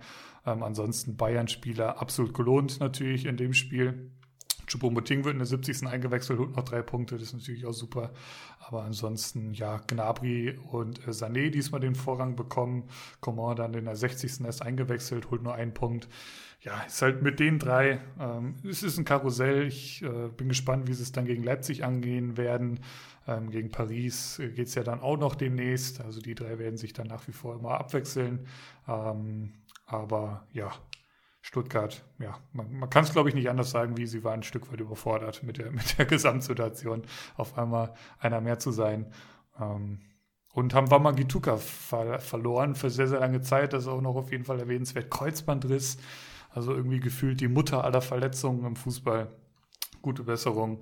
Ähm, maximal bitte für alle Wamagituka-Besitzer, für alle Stuttgart-Fans. Generell will man den ja auch spielen sehen. Und das wird wahrscheinlich noch bis in die nächste Saison hinein erstmal nichts mehr werden. Ja, was vielleicht noch zu erwähnen ist, Stuttgart, ähm, Ahamada mit den meisten Communio-Punkten, drei an der Zahl, der in der Startelf stand, ähm, und hat quasi sein Comeback gefeiert. Der kam ja aus einer langen Verletzung und direkt drei Punkte gegen die Bayern. Das könnte einer sein, den man sich angucken könnte. Wird es halt schwierig haben, wenn Mangala wiederkommt, glaube ich. Ähm, muss man halt jetzt in der Länderspielpause schauen, wie es bei Mangala aussieht. Aber äh, Armada wird äh, mit der Leistung und ich glaube, ähm, der ist ja schon länger so ein kleiner Geheimtipp. Ähm, der, der Wert von dem jungen Mann wird sich ja dementsprechend schon entwickelt haben. Aber klar, ähm, eine Spekulation auf jeden Fall wert. Definitiv. Und ich habe jetzt hier noch mir aufgeschrieben, Gonzales ist back, Davies hat zwei Spiele Sperre bekommen, das steht schon fest. Und hier wird wahrscheinlich Hernandez dann gegen Leipzig reinkommen. Und Boateng hat auch die fünfte gelbe Karte gesehen. Das heißt, auch der wird gegen Leipzig fehlen. Und hier erwartet man dann natürlich Alaba an der Seite von Süle. Das heißt, die Viererkette zu 50 Prozent neu aufgestellt und auf dem Papier fast sogar noch verbessert, würde ich sagen. Also da bin ich mal sehr gespannt. Bayern gegen Leipzig, allgemein immer ein super Spiel. Ähm, ja, und da muss Flick auf jeden Fall mal zwei Ausfälle kompensieren. Ja, ah, jetzt kommt, jetzt kommt äh, Schalke. Oh Gott. Ähm. Kim, Kimmich wird zurückkehren. Ähm, der ist schon wieder in der Nationalmannschaft unterwegs. Das ja. vielleicht noch zu erwähnen. Ähm, aber ich denke auch, die, die Viererkette wird sehr wahrscheinlich aus Süle Alaba innen bestehen und Pavard Hernandez außen. Alaba kann natürlich auch Linksverteidiger. Äh, Hernandez äh, scheint irgendwie, keine Ahnung, Flick zwischen die Beine getreten zu haben oder so. Ich weiß es nicht. Also ist jetzt auch nicht äh, in Stein gemeißelt, dass der spielt, aber ist natürlich ähm, die wahrscheinlichste Aufstellung. Ja. Und jetzt das nächste Spiel, ähm, legendärerweise natürlich Schalke gegen Gladbach. Vor fünf Jahren bestimmt mal ein herausragendes Duell gewesen. Diese Saison ist es eigentlich das Duell zweier Krisenclubs in Anführungszeichen. Und dann gewinnt selbst Gladbach zu null und schießt drei Tore in so einer Situation. Selbst ähm, Gladbach. ja, kann man wirklich sagen. Ne? Das ist absurd. Gladbach holt 60 Punkte gegen Schalke, ist richtig stark. Ähm, und bei Schalke gibt es, glaube ich, Kolasinac mit drei und Rahman mit drei. Und ich habe wirklich wenig jetzt sozusagen. Fünfte gelbe Karte Benze Baini. Also der fehlt auf jeden Fall nächste Woche. Ist gerade bei uns am Markt, hätte ich mir bestimmt gern geholt. Aber so auf keinen Fall. Und äh, Huntela feiert sein Comeback. Ähm, der Top-Transfer aus dem Winter beim FC Schalke 04. Mit seinen 36 Jahren. Da kann ich auch wirklich nur mit dem Kopf schütteln. Und ich möchte jetzt hier nicht weiter auf Schalke rumhacken, sondern möchte hier gerne auch ein bisschen in die Statistiken gehen. Ähm, es gibt ja bei Comstats die Auswertung, welche Clubs wie viele Punkte holen. Ja, mit der arbeiten wir auch ganz gerne, Florian. Und Schalke bricht ja alle Rekorde, sowohl im Negativen als auch, äh, beziehungsweise sowohl im eigenen Punkte ähm, erspielen als auch gegnerische Punkte zulassen. Schalke holt durchschnittlich pro Spiel die gesamte Mannschaft 21 Punkte. Das ist ähm, 10 Punkte im Schnitt schlechter als Arminia Bielefeld, als Platz 17. Das heißt, nach unten wirklich katastrophal abgesetzt. Und Schalke lässt durchschnittlich bei Comunio 62,2 Punkte zu. Das heißt, diese 60 Gladbacher Punkte, die hier geholt wurden, sind sogar noch unter Durchschnitt. Ja? Schalke hat 1618 Comunio-Punkte äh, zugelassen. Im Vergleich Bielefeld 1340. Also 1000, äh, 300 Punkte hat Bielefeld weniger zugelassen als der FC Schalke 04. Ja, unfassbar. Aufbaugegner S04. Ähm, Flo, wie hast du das Spiel gesehen? Hast du da irgendeine lustige Statistik für uns mitgebracht? Ähm, tatsächlich keine Statistik, aber ich habe das Spiel mir tatsächlich angeguckt und ich muss sagen, mein einziger Aufreger war, dass bei unserem Lieblings-Pay-TV-Sender auf einmal mitten im Spiel eine Sparkassenwerbung eingeblendet wurde. Ja, ja. Das war gut. Mitten im Spiel. Das war sogar am, am Nachmittag, war es in der Konferenz schon so, dass die versehentlich eine Werbung für so ein Glücksspiel, Sportglücksspiel, Gedönse eingeblendet haben. Das war aber versehentlich, da haben sie sich auch auf Twitter entschuldigt. Und dann abends komplett Fullscreen-Werbung für die Sparkasse während des Spiels. Unfassbar. Ja, zum Spiel ist eigentlich, wurde eigentlich schon alles gesagt. Ähm, Kaufempfehlung, denke ich, geht raus an alle, die kommende Gegner Schalke 04 haben. Ich kann mir vorstellen, jetzt kommt, glaube ich, Leverkusen bald. Ja. Man nimmt sich so viele Leverkusener ins Team wie nur irgend möglich, die dann auch Stammspieler sind, natürlich. Und ich glaube, man fährt damit ganz gut mit der Taktik. Es ist ja, also das ist ja jetzt, Schalke gegen Gladbach war jetzt vor dem Spieltag eine ähnliche Konstellation wie Schalke gegen Leverkusen jetzt in der, in der, am nächsten Spieltag. Also Gladbach ja eine Durststrecke, ich glaube sieben äh, Spiele verloren hintereinander oder acht sogar, ich weiß gar nicht genau. Ähm, Leverkusen kommt jetzt ähnlich angeschlagen daher. Ähm, und ja, du, du kannst halt wirklich nicht anders sagen, dass, dass Schalke 04 halt der Aufbaugegner ist. Harit sehr überraschend wieder, äh, nur von der Bank. Dafür halt hier Chananolu, ähm, linkes Mittelfeld angefangen. Ähm, ist ganz interessant. Äh, Mustafi Form verbessert, holt zwei Punkte. Ähm, Kolasinac drei. Das sah ja auch schon mal alles deutlich anders aus. Ähm, Mascarelle Mittelfeld angefangen, holt minus zwei. Aber ja, Hopfen und Malz verloren. Ähm, und gegen Leverkusen, das, das wird nicht einfach, glaube ich. Ähm, also ich, deswegen habe ich auch Würz und Schick äh, ganz klar gehalten, weil da mhm. können sie die Minuspunkte von gestern wieder reinholen, gucken wir nachher drauf. Äh, Flo, möchtest du uns das nächste sehr interessante Spiel äh, näher bringen? Hoffenheim gegen Mainz 05. Kann ich gerne machen. Ähm, Hoffenheim mit einer, oder fangen wir mal anders an, da ist schon einer der Spieler, die ich mir für die nächste Saison auf meinen Zettel geschrieben habe. Und zwar hat der sich in die Torschützenliste auf Hoffenheimer Seite eingetragen. Der Bebu, der gefällt mir in den letzten Spielen sowas von gut. Mhm. Den will ich definitiv mir in der nächsten Saison in den Sturm stellen. Schauen wir mal, ob meine Manager-Konkurrenten das ähnlich sehen oder ob ich ihn mir sichern kann. Ja, letztendlich ähm, Mainz mit einer sehr, sehr starken Leistung, Glatzel mit einem Blitztor nach, ich glaube, Fehler von Richards war es, der Probleme mit der Ballannahme hat und der Glatzel dann clever dazwischen springt und zum 1-0 einschießt. Dann rennt Hoffenheim eine halbe Stunde dem, dem Ausgleich hinterher, schafft es dann auszugleichen und kriegt prompt wieder nach so einem Blitztor von Dominik Koa, einem fantastischen Wintertransfer, das 1 zu 2. Und ich muss sagen, Hoffenheim rennt dann so ein bisschen an, aber viel zwingend war nichts. Kramaric kommt mir mit einem Punkt viel zu gut weg, also von dem habe ich echt wenig gesehen. Ähm, mein Samaseku mal wieder nur zwei, also irgendwie habe ich auch das Gefühl, wenn Hoffenheim nicht komplett dominiert, macht der Samaseku nur ein bis zwei Punkte. Ähm, Rudi auch gar kein gutes Spiel gemacht, ja. holt auch dementsprechend seine Nullpunkte. Grilic, trotz seiner Probleme am Anfang, ähm, man holt noch sechs starke Punkte und ein Baumann auch als Honorable Mention. Zwei Gegentore, trotzdem fünf Punkte. Da sieht man auch, in welche Richtung das ganze Spiel gelaufen ist. Wenn wir rübergehen auf die Mainzer Seite, ähm, ja, stechen natürlich klar die zwei Torschützen hervor, weil man auch sagen muss, Dominik Kor als Sechser holt 13 Punkte, ist für Sofascore natürlich relativ ungewöhnlich, weil die Sechser da relativ oft schlecht wegkommen, außer eine Mannschaft dominiert. Also hat Sofascore ein ähnliches Spiel gesehen wie ich. Mein Vene, den ich nicht aufgestellt habe, macht starke vier Punkte. Und ja, Boetius 7, also der ist auch eine Kaufempfehlung in meinen Augen. Der hat sich anscheinend wieder gefangen. Und das wäre es von meiner Seite zu dem Spiel. Ja, Chapeau Mainz 05, äh, 15. durch den äh, Sieg, 24 Punkte ähm, direkten Abstiegsplatz verlassen. Das wird natürlich äh, viele Mainzer freuen. Das war vor ein paar Wochen und Monaten nicht unbedingt, ähm, ja, das, das war ein Traum. Ähm, also die standen ja irgendwie bei sieben Punkten oder irgendwie sowas, also wirklich katastrophal gestartet. Und äh, ja, wie wach geküsst. Chor hast du angesprochen, Glatzel, ganz interessant.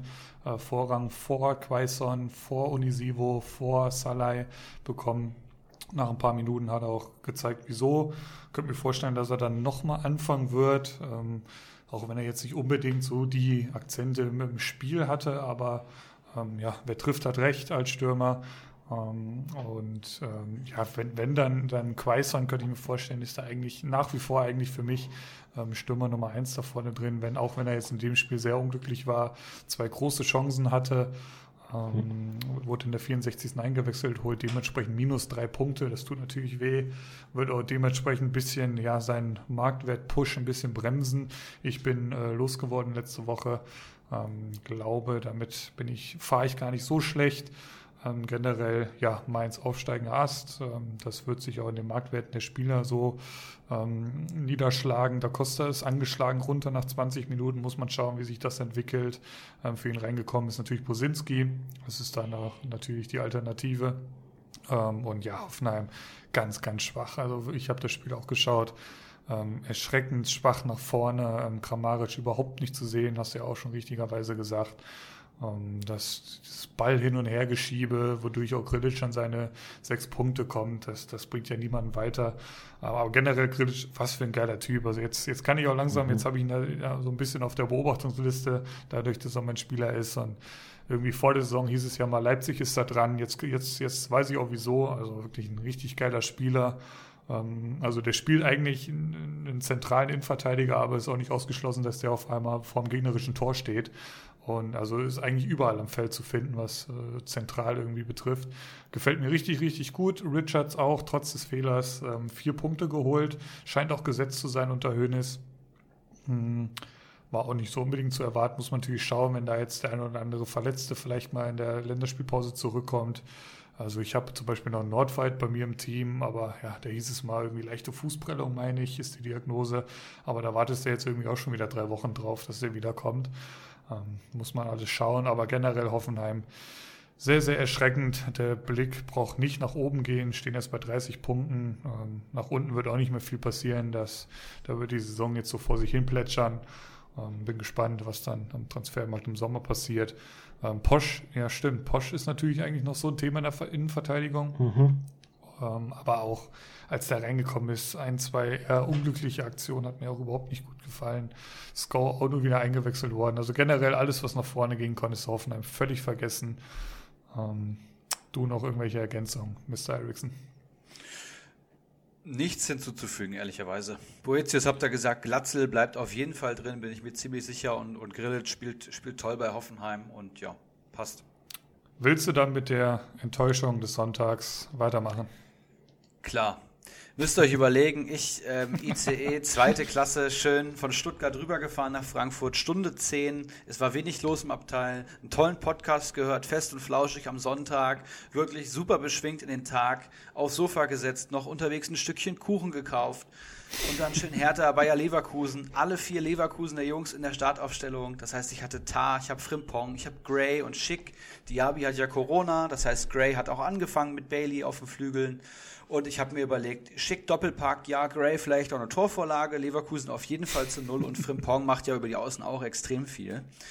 Und dann diese Enttäuschung, die mir den kompletten Sonntag versaut hat, muss ich sagen. Ohne Scheiße. Minus elf Punkte. Mhm. Schick hat fucking fünf Großchancen vergeben in diesem Spiel. Ich weiß nicht, was Sofascore da gesehen hat, aber ich wurde fuchsteufelswild. Mein Puls, weiß ich nicht, Ruhepuls 140 gehabt. Ganz, ganz furchtbar. Und ähm, ja, Hertha spielt sich gegen Leverkusen fast in Rausch. Cefuig mit einem Traumtor zum 1 zu 0. Dann ist es Luke Bacchio auf Cunha 2 zu 0 und Guendouzi auf Cordoba zum 3 zu 0. Und das sah so einfach aus. Leverkusen amateurhafte Ballverluste im Mittelfeld. Sowas habe ich noch nicht gesehen. Ich habe noch nie so ein schlechtes Spiel von einem Demir bei gesehen. Frimpong Vogelwild, Gray Vogelwild, Defensivleistung hat er noch nie gehört. Und nach vorne, ja, die Chancen, die sie hatten, waren so Halbchancen von Schick und wurden als Großchance eingetütet. Das war alles ziemlich katastrophal. Ich habe lange überlegt, ob ich Frimpong und Gray noch halte ähm, weil sie nächste Woche gegen Schalke spielen. Aber ich kann mir auch vorstellen, dass da auf den Positionen was passiert, wenn Diaby vielleicht wiederkommt, wenn vielleicht ähm, ein Bellarabi auf rechts spielt, wenn er auf Dreierkette gegangen wird, wenn da vielleicht ein Dragovic wieder reinkommt und habe sie dann extrem enttäuscht verkauft. Wollte mir eigentlich noch Freiburg-Augsburg ähm, eigentlich reinziehen, das war mein ursprünglicher Plan, aber habe dann gesagt, das Bundesliga-Wochenende ist ab jetzt beendet und ich war dann ziemlich angefressen, ehrlich gesagt. Und ja, jetzt bleibt nur die Hoffnung, dass mein Tar und Schick dann nächste Woche gegen Schalke performen. Und ähm, ja, ganz, ganz furchtbar. Toruna Riga ist übrigens zurück, das möchte ich hier noch sagen. 82. wurde er eingewechselt. Der wird sich, wenn er fit ist, auch sicherlich in der Startelf wiederfinden. Hat damals unter Dardai schon viel gespielt, ja.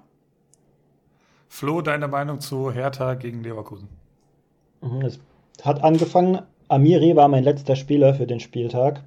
Und ich habe ja so geliebäugelt mit so 22 Punkten auf der Uhr, dachte ich mir, ja, wenn der vielleicht ein gutes Spiel macht oder vielleicht sogar eine Bude schießt, kann ich über die 30 kommen, dann ist der Spieltag doch gar nicht so katastrophal durch diese rote Karte. Dann gucke ich mir die Startaufstellung an. Kein Amiri. Da hatte ich schon gar keinen Bock mehr. Und ähm, dann gucke ich mir hier dieses Hertha-Spiel gegen Leverkusen an. Und ich muss sagen, wenn schon ein Seefuig anfängt, Tore zu schießen, dann Ohne wissen Scheiß. wir alle, was die Stunde geschlagen hat. Leverkusen wirklich eine absolute Katastrophe. Und hervorzuheben ist aber in meinen Augen der Torhüter von Leverkusen, der Lennart Grill, der ja bei Mainz die Jugend durchlaufen hat und dann beim ersten FC Kaiserslautern ausgebildet wurde. Und dann wegen der finanziellen Nöte vom FCK nach Leverkusen gewechselt ist und jetzt schon eigentlich auch mal am Stammplatz anklopft. Also der kann schon dem Radetzky Konkurrenz machen. Außerdem, ja, Amiri meiner Meinung nach gesetzt jetzt wieder nach diesem misslungenen Experiment. Und auf Herthas Seite, Matthäus Kunja ist back. Er wurde die ganze Zeit als verletzt eingestuft. Ähm, hat jetzt sein Comeback gefeiert, direkt mal mit elf Punkten gekrönt. Ja, also ich denke, der Dada-Effekt, der wirkt noch und es könnte durchaus sein, dass sich Hertha-Spieler jetzt lohnen können.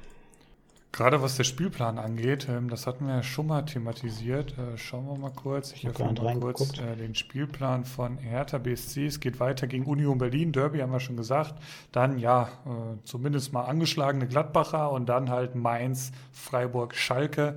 Also das ist schon durchaus ein attraktives Programm, was, was die Berliner da vor der Brust haben. Dementsprechend ja. wird der Sieg natürlich besonders gut getan haben. Äh, Grill gefällt mir, oder ich fange erstmal auch mit Leverkusen an. Grill gefällt mir auch richtig gut, auch erst nicht erst seit dem Spiel. Ähm, wurde ja auch danach interviewt und so, also wirklich ein guter Typ. Äh, ich glaube auch U21 Nationaltorwart, wenn ich das richtig verstanden habe da gestern. Ja. Ähm, also da, da, haben sie wirklich eine Rakete in der Hinterhand. Ähm, ich, ich finde Radetzky auf der Linie halt richtig stark, aber sobald er die Linie verlässt, ist es teilweise Vogelwild. Und ich könnte mir auch vorstellen, dass, dass da, wenn er so weitermacht, ähm, äh, Radetzky erstmal wieder dran vorbei muss. Mm, ja, aber ansonsten, ja. Also ich habe auch das Spiel 90 Minuten geschaut. Also das Wort blutleer wurde für dieses Spiel erfunden. Also das war ja unfassbar. Ähm, nach vorne überhaupt keine Idee. Hinten Vogelwild. Ähm, also keine Ahnung, da hat dann auf einmal ein Demir bei mehrfach irgendwie im 16er erklären müssen, wo du dir denkst, wo, Bro, wo sind eigentlich deine, deine Innenverteidiger? Ähm, oder auch Außenverteidiger waren überhaupt nicht im Spiel. Also unfassbar schlechter Auftritt. Ähm, Hertha wollte es einfach viel mehr und, und wenn du nicht ja zumindest mal an deine Leistungsgrenze kommst, wirst du halt in der Bundesliga aufgefressen, auch von Hertha. Und das hat Leverkusen halt überhaupt nicht abgerufen. Ähm, nach vorne ist es halt ja recht wenig irgendwie gegangen. Äh, Hertha hat das natürlich auch gut gemacht. Minus sieben sind völlig übertrieben für Schick. Mhm. Also wirklich ein absoluter mhm. Witz. Hab natürlich auch Sofascore direkt bei Twitter geschrieben, aber haben sie bis jetzt nicht gelesen. Schade. Ähm, aber minus sieben ist völlig, völlig aus der Luft gegriffen. Also keine Ahnung, wo die da fünf Großchancen gesehen haben. Ähm, ja. Tut natürlich maximal weh. Ähm, der, der Marktwert wird dementsprechend jetzt nicht unbedingt in, ins äh, in die Richtung 20 Millionen gehen, sage ich, sag ich mal vorsichtig so. Ähm, aber ansonsten, ja, ist, ist, ist brutal äh, schlecht gewesen einfach. Und ich bin gespannt, was, also gegen Schalke ist es halt ein Pflichtsieg, klar, sollte das schiefgehen, ähm, könnte es für Bosch ungemütlich werden. Ich glaube vorher nicht, ja. ähm, dass da jetzt irgendwas getan wird. Ähm, aufstellungstechnisch, ja genau, hast du Amiri angesprochen. Ich sehe es halt generell, Amiri, Demir bei sich, alles würde ich mir jetzt beide nicht unbedingt ins Team holen, weil ich sehe eigentlich bei niemandem da einen Stammplatz, so wirklich von beiden. Ähm, aber ich kann mir durchaus vorstellen, du hast ja schon angesprochen, nach der Leistung muss Amiri dann eigentlich wieder anfangen. Aber bei Bosch ist alles möglich.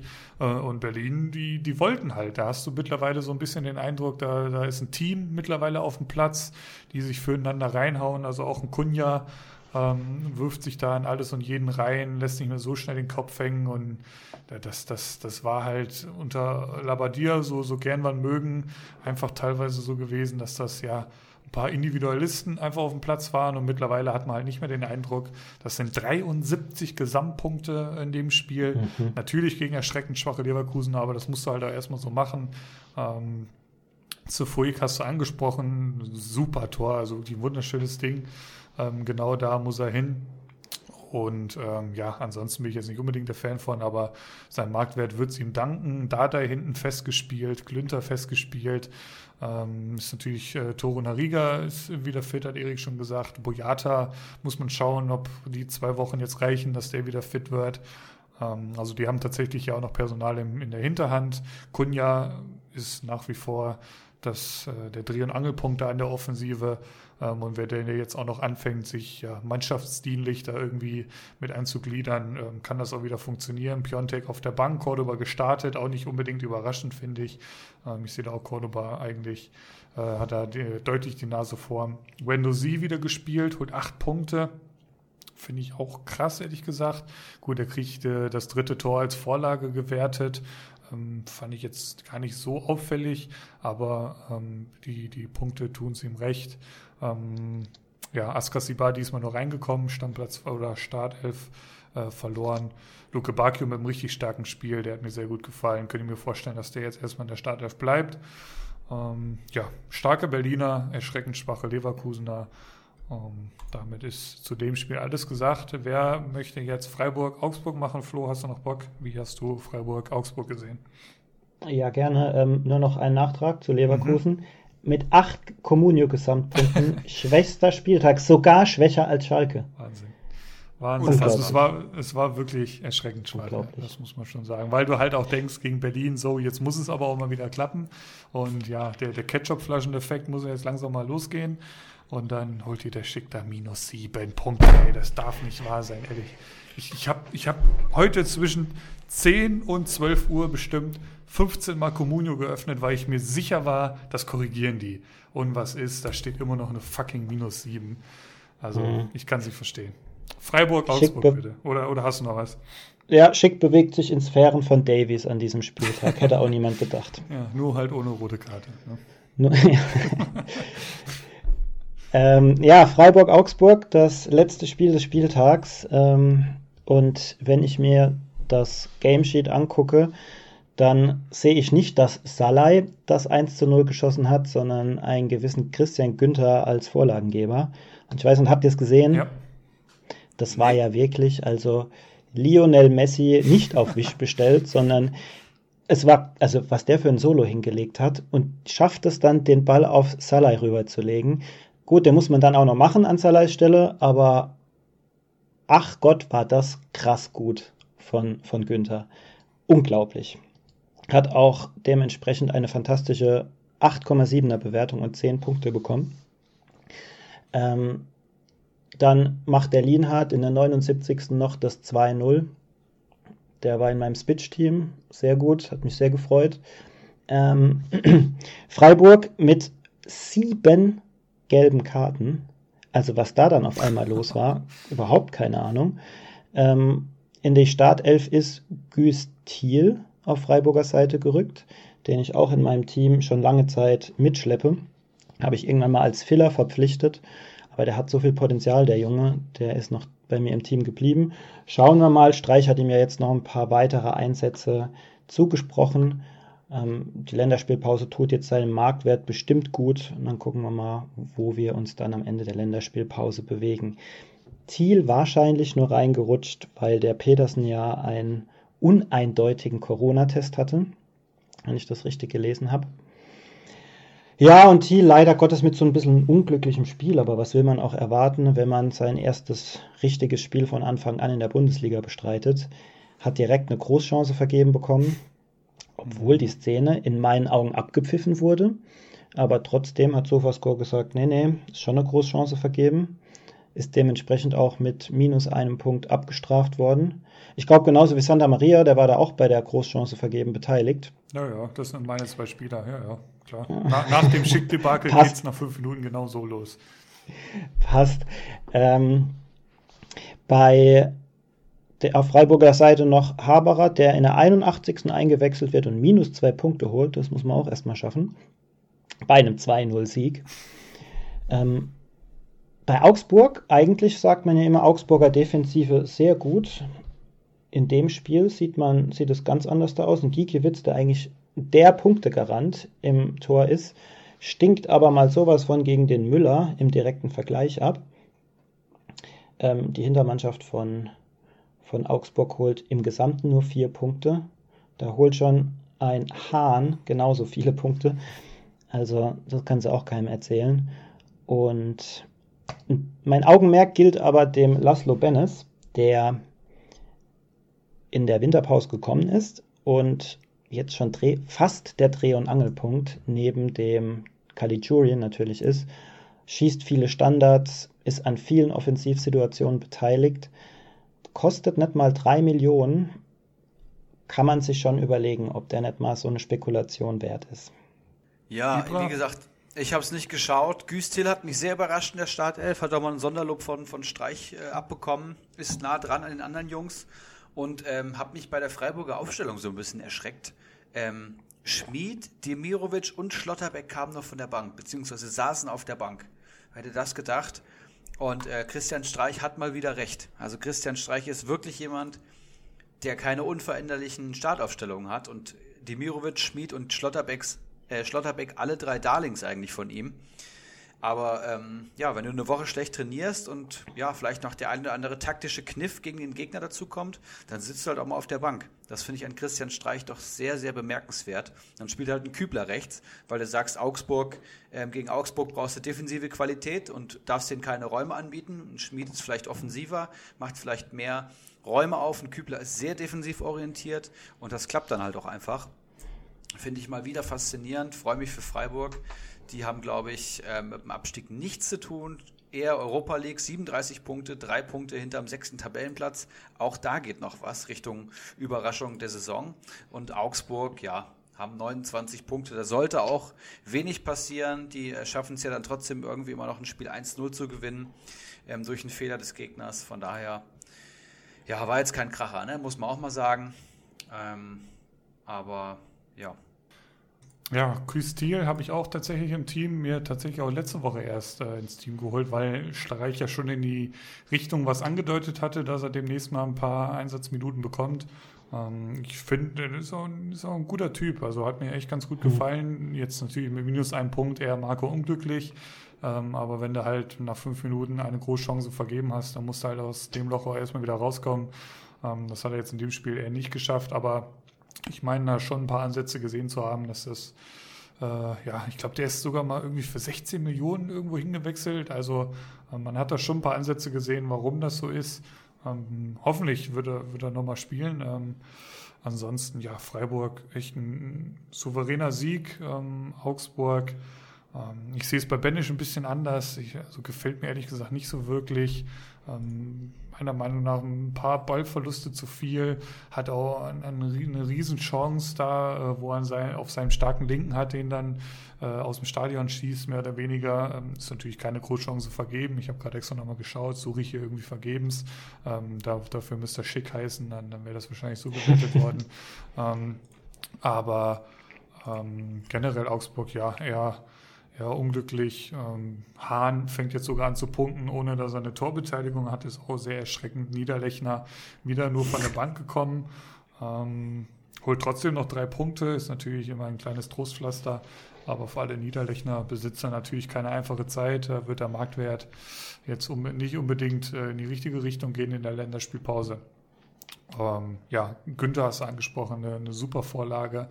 Ähm, das hat er wirklich richtig stark gemacht. Äh, Lienhardt mit dem Tor, also wirklich gute, gute Abwehrarbeit äh, auch vorne äh, von den Abwehrspielern von, von Freiburg. Saleh trifft auch wieder, spielt auch eine starke Runde. Ähm, ja, Gratulation Freiburg mal wieder. Wir schauen auf die Tabelle, die stehen bei 37 Punkten.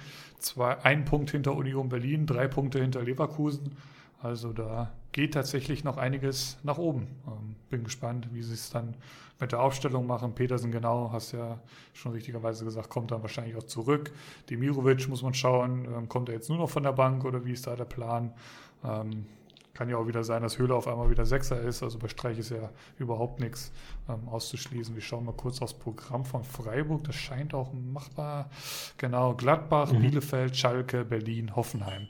Also wirklich sehr, sehr spannende Wochen für alle Frankfurter. Damit haben wir den 26. Spieltag durch. Ähm, und ich würde sagen, ähm, Transferschau oder heißer Eisen, Erik? Vielleicht, weil du gerade gesagt hast, das Restprogramm von Freiburg. Vielleicht ein Hinweis, Philipp, den wir beide schon sehr gut kennen. Ich glaube, den hatten wir letzte Saison auch schon. Restprogramm.com ist eine oh, wirklich ja. to tolle Internetseite, wo man, glaube ich, ab Rückrundenbeginn immer sieht, welches Restprogramm die Bundesligisten haben. Das ist sehr übersichtlich gemacht und hier wird auch die Schwere des Restprogramms mit einem Score ermittelt. Du siehst, ähm, wie viele Punkte die Mannschaft aus den Hinspielen geholt hat und ähm, kannst praktisch auch über einen Tabellenrechner, also indem du eintippst, wie du vermutest, wie das Spiel ausgeht, sehen, wie sich die Tabelle dynamisch verhält und das gibt einem wirklich schon super Einblicke. Ähm, es sind eben nur noch acht Spieltage, das wissen wir alle. Oder sind es neun, weiß ich gerade nicht. Ähm, und man sieht hier eben zum Beispiel, dass VfL Wolfsburg noch richtige Krachergegner haben wird. Du siehst aber auch, dass die Hertha und Hoffenheim ähm, einfach ein gutes Restprogramm haben, genau wie Freiburg, dass Gladbach so mittendrin steht. Da muss man schauen. Bremen hat noch einige Brocken vor der Brust. All das siehst du hier. Hier wird auch die Form mit eingerechnet und, und viele andere tolle Sachen. Also hier schaue ich ähm, in der Rückrunde der Bundesliga eigentlich immer drauf und ja, die letzten acht Spieltage sind relativ berechenbar. Da musst du halt schon mal schauen, auf welche Mannschaften du jetzt setzt und auf welche nicht. Ist ja schon fast Tradition, dass wir das hier empfehlen, würde ich fast schon äh, anmerken. Restprogramm.com begleitet uns tatsächlich schon ein bisschen. Ich sehe hier auch äh, zweite und dritte Liga. Ich glaube, das gab es letztes Jahr so noch nicht. Zumindest ist es mir nicht aufgefallen. Ähm, ist jetzt hier auch mit dabei.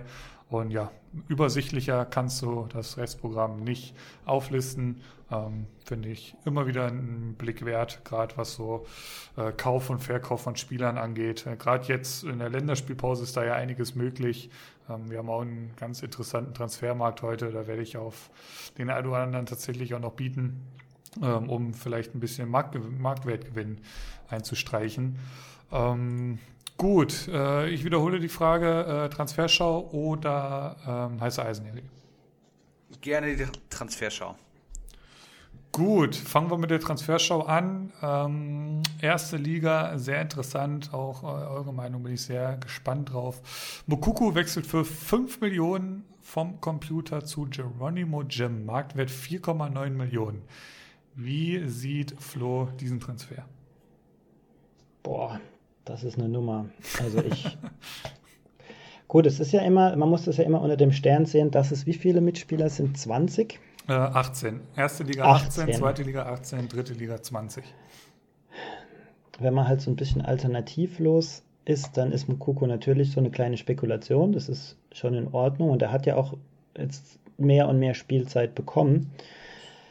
Aber 5 Millionen wäre mir das nicht wert hat jetzt 33 Punkte geholt, hat aber allerdings auch schon ein paar Tore geschossen. Wenn ich mir das gerade mal hier so anschaue, dann steht der Junge auch schon bei drei Saisontoren und nur ein Startelf-Einsatz. Ja, nee. Ich würde mir nicht holen in meiner Liga, aber wahrscheinlich, weil wir mehr Alternativen haben. Erik, wie siehst du den Transfer deines Kontrahenten, Konkurrenten? Auf keinen Fall. Aber das ist so typisch Geronimo Jim. Äh, Dortmund-Brille durch und durch. Wahrscheinlich äh, geschwängert durch eine Flasche, eine halbe Flasche Jack Daniels Cola oder was er immer trinkt. Jameson Ginger trinkt er auch gerne, glaube ich. Ähm, und dann irgendwie Mokuku bei einem Samstagabendspiel sich angeguckt und meint, das wird ein richtig guter und holt den jetzt einfach. Ähm, das sind so Transfers, die versteht keiner bei, bei Geronimo Jim. Deswegen ist er letzte Saison fast abgestiegen. Und ja, jetzt denkt er sich als Dortmund-Fan wieder irgendwas bei. Vielleicht hat er recht, vielleicht hat er, liegt er falsch, aber ich würde es auf keinen Fall machen. Ist es denn eine Spekulation wert für die Länderspielpause? Also ist ja schwierig jetzt zu sagen. Wird er steigen, wird er fallen? Weil er hat ja, klar, er hat letzte Woche getroffen, jetzt wurde er, glaube ich, nicht mehr eingewechselt, ähm, wenn ich das richtig eben gesehen habe. Ähm, ist ja schon, schon spannend. Also er ist ja nicht mal eine Spekulation wert, oder? Für meiner Meinung nach. Der Marktwert steigt halt gerade tendenziell. Der war ähm, okay. Anfang März vor seinem Tor, äh, Tor 3,35 Millionen wert. Jetzt ist er schon fast 5 wert. Gestern war er 200.000 weniger wert. Also es könnte sogar sein, dass er frecherweise mit so einem Transfer dann noch Gewinn macht. Man weiß es nie. Mhm. Das, das meinte ich ja eben vorhin. Also da, da gibt es ja schon ein paar Möglichkeiten.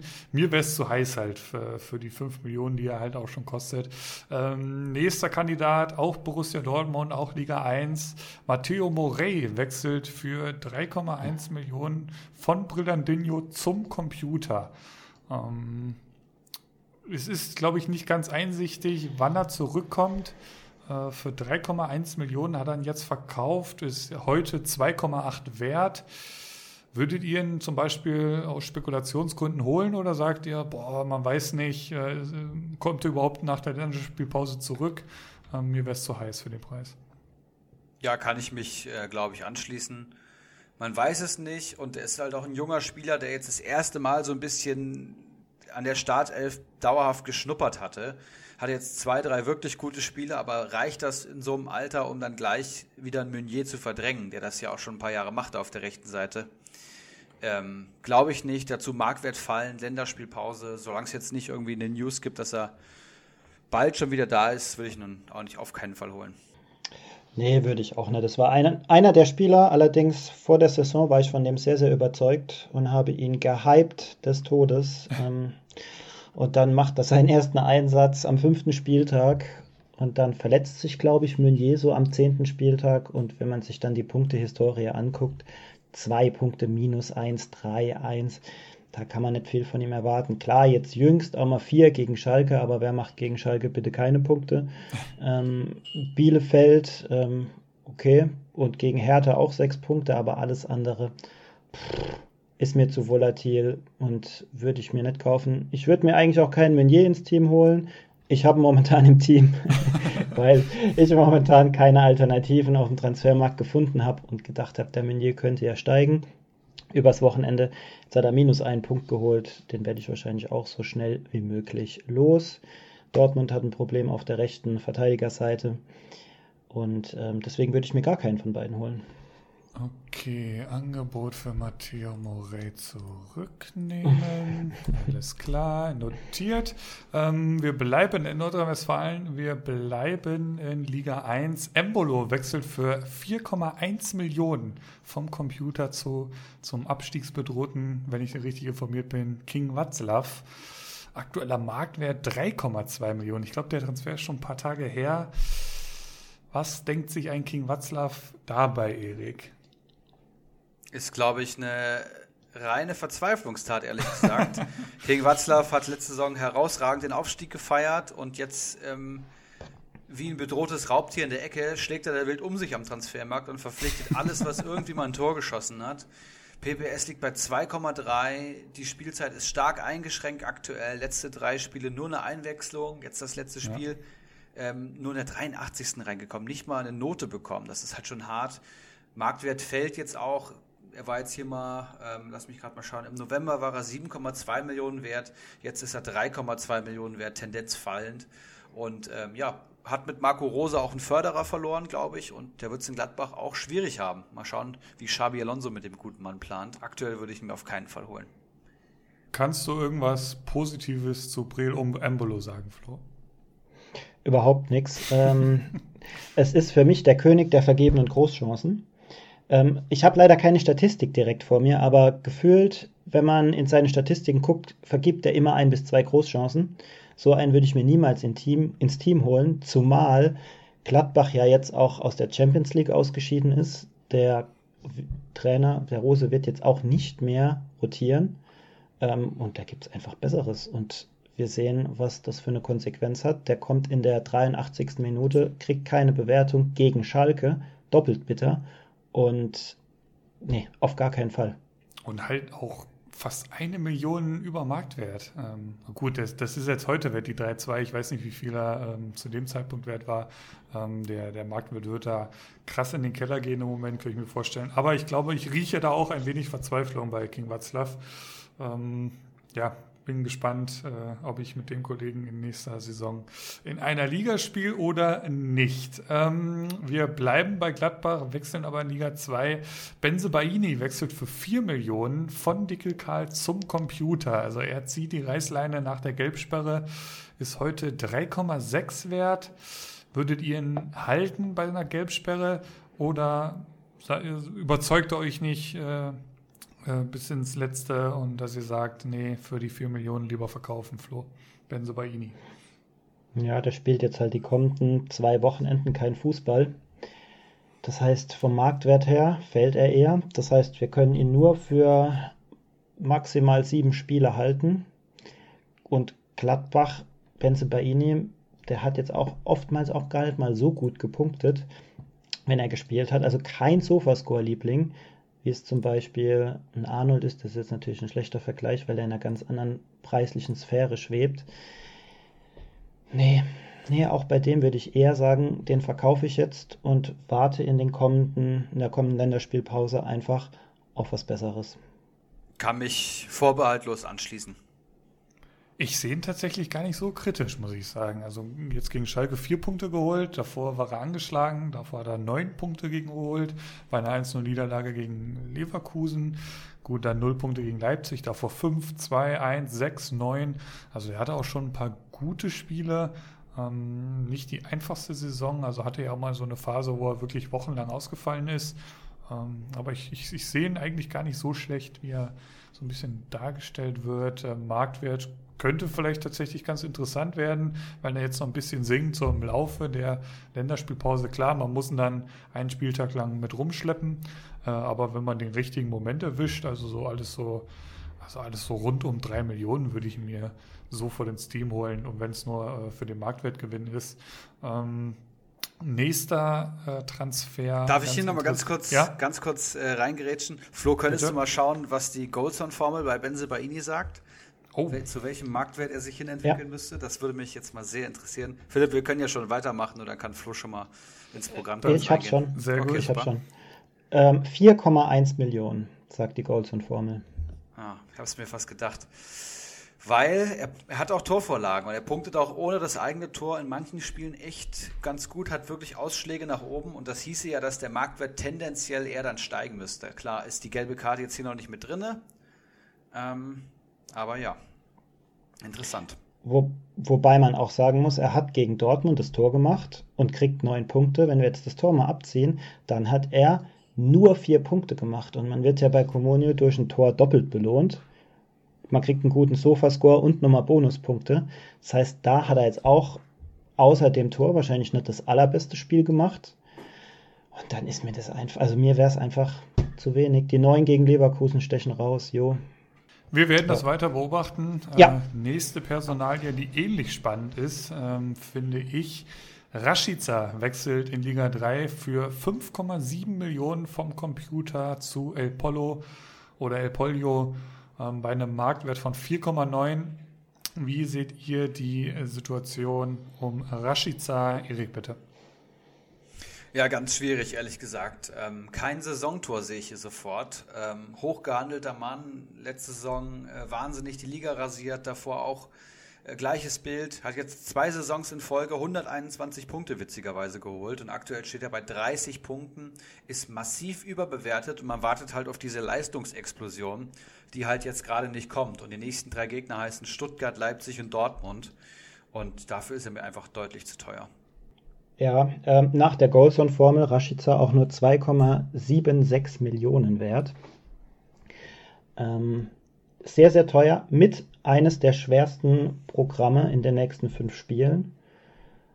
Wenn ich mir seine Expected Points jetzt anschaue, sagen wir mal, unsere Formel stimmt, dann macht der nicht mehr als zwei Punkte in jedem Spiel.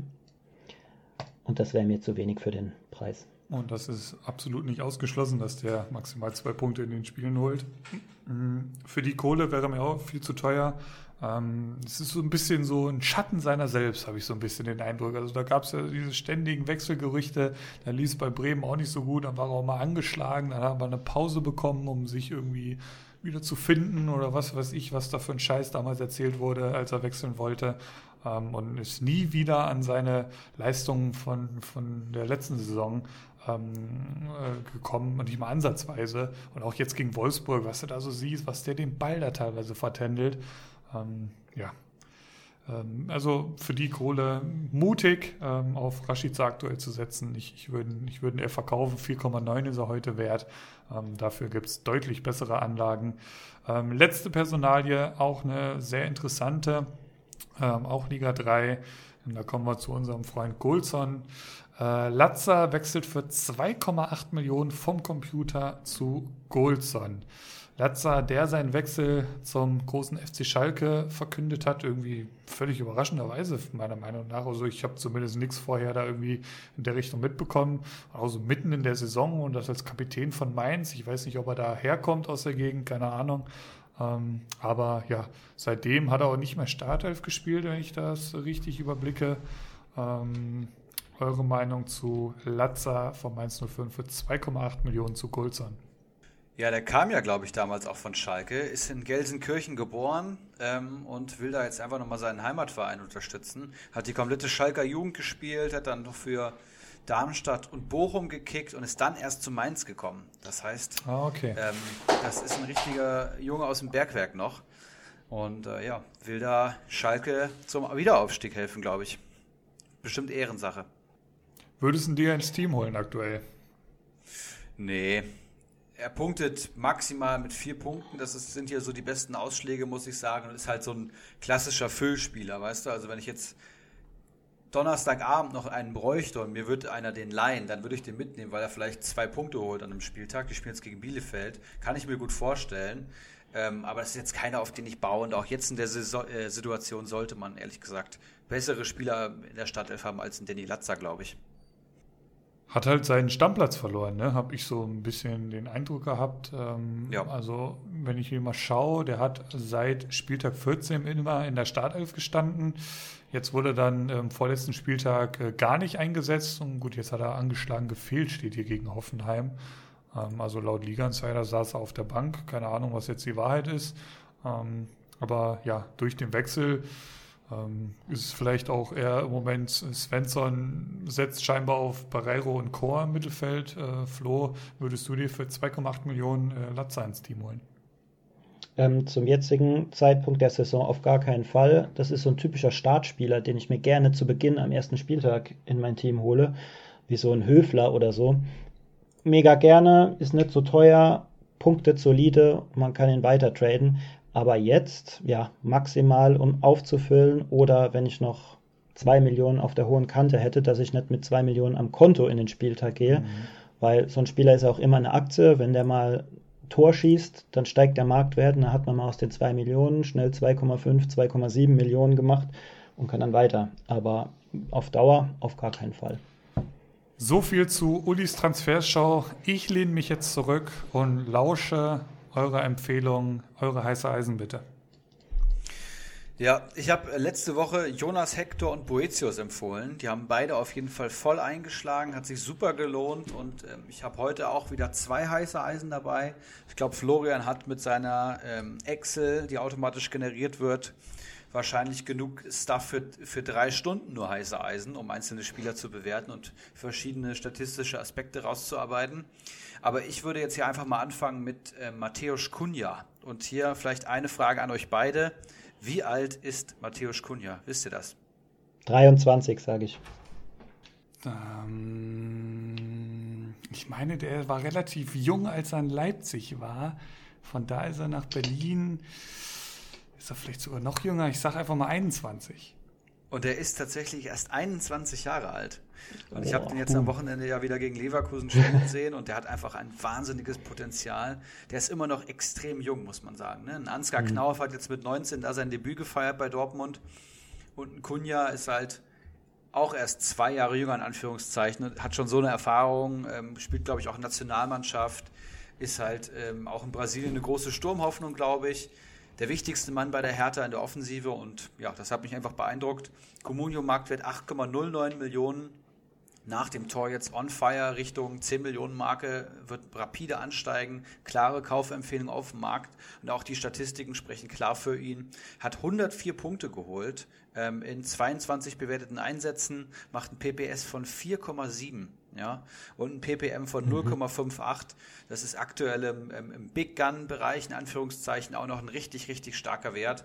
Und wir haben eben schon gehört, dass die Hertha ein super Restprogramm hat. Dazu jetzt noch der Aufschwung, neuer Trainer, Kunja als zentrale Figur in der Offensive.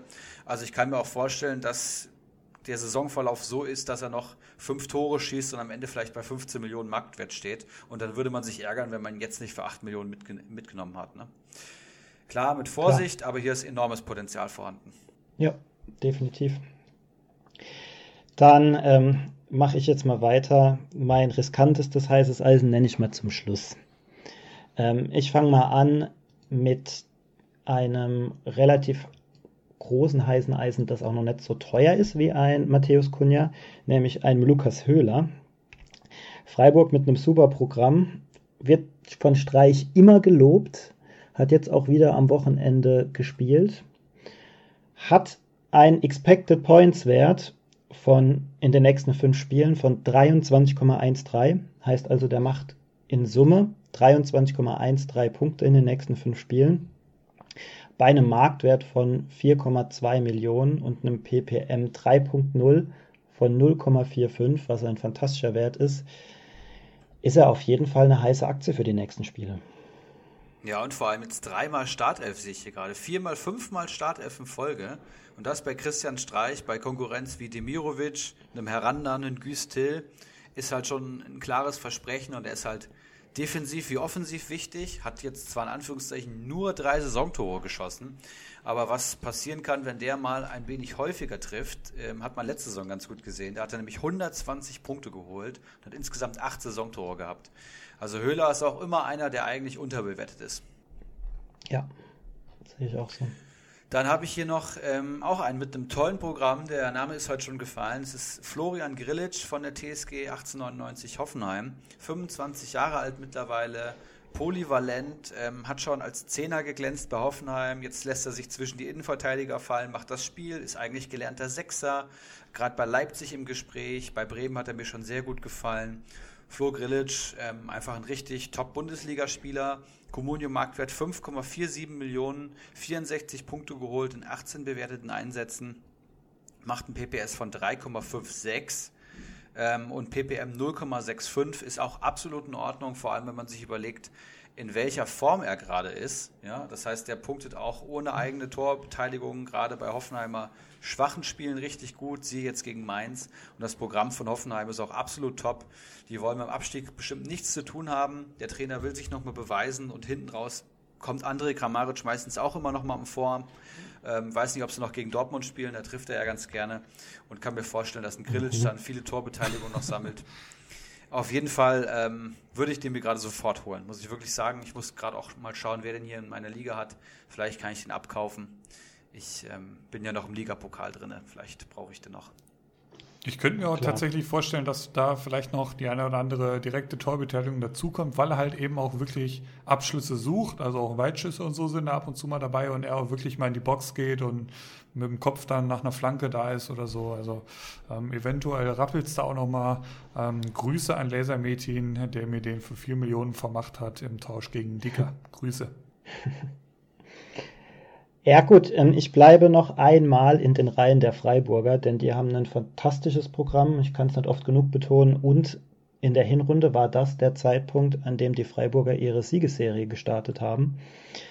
Ähm, ich gehe in die Abwehr und würde da den Philipp Lienhardt tatsächlich nennen. Der hat einen ppm 3.0 Wert von 0,68, das ist herausragend.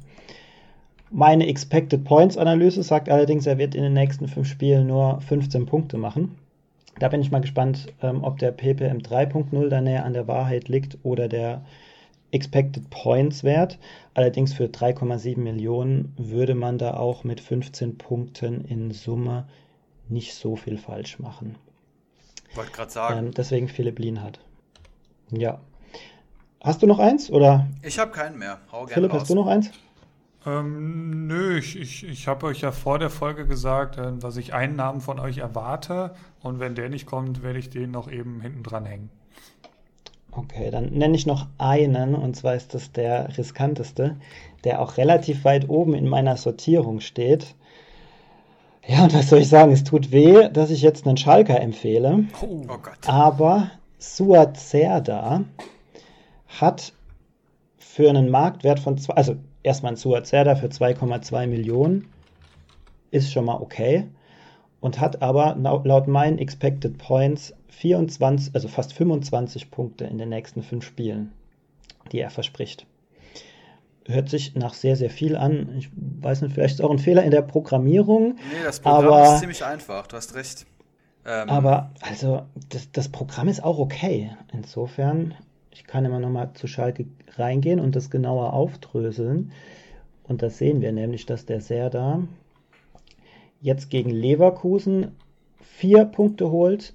Gegen Augsburg soll er fast, ja, also 5,5, also entweder 5 oder 6 Punkte. Gegen Freiburg 5, gegen Bielefeld fast 6 Punkte und gegen die Hertha zwischen 4 und 5 Punkten. Klingt realistisch. Wird Bin auf jeden, gespannt, ob Ja, wird auf jeden Fall eine gute Probe für das Programm, denke ich mal. Ja, ist halt Schalke, ne? Da ist alles möglich. Ja. Äh, der Name, den ich jetzt ein bisschen erwartet habe, ähm, fiel jetzt nicht. Es ist auch, ja, eher einer, der äh, vielleicht unterm Radar fliegt. Ähm, aber ich.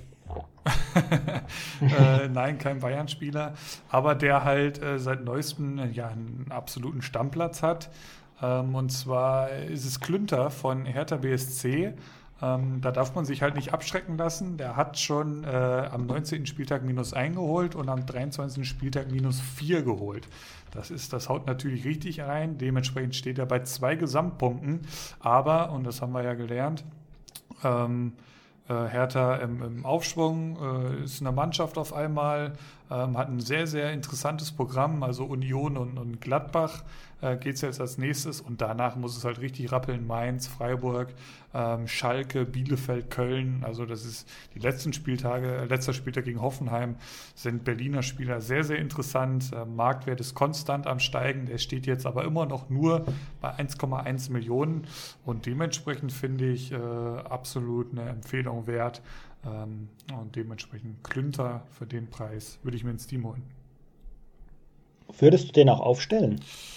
Das ist eine Frage von Alternativen. Also äh, ich hätte ihn jetzt wunderbar spielen lassen können für meinen Nordfight.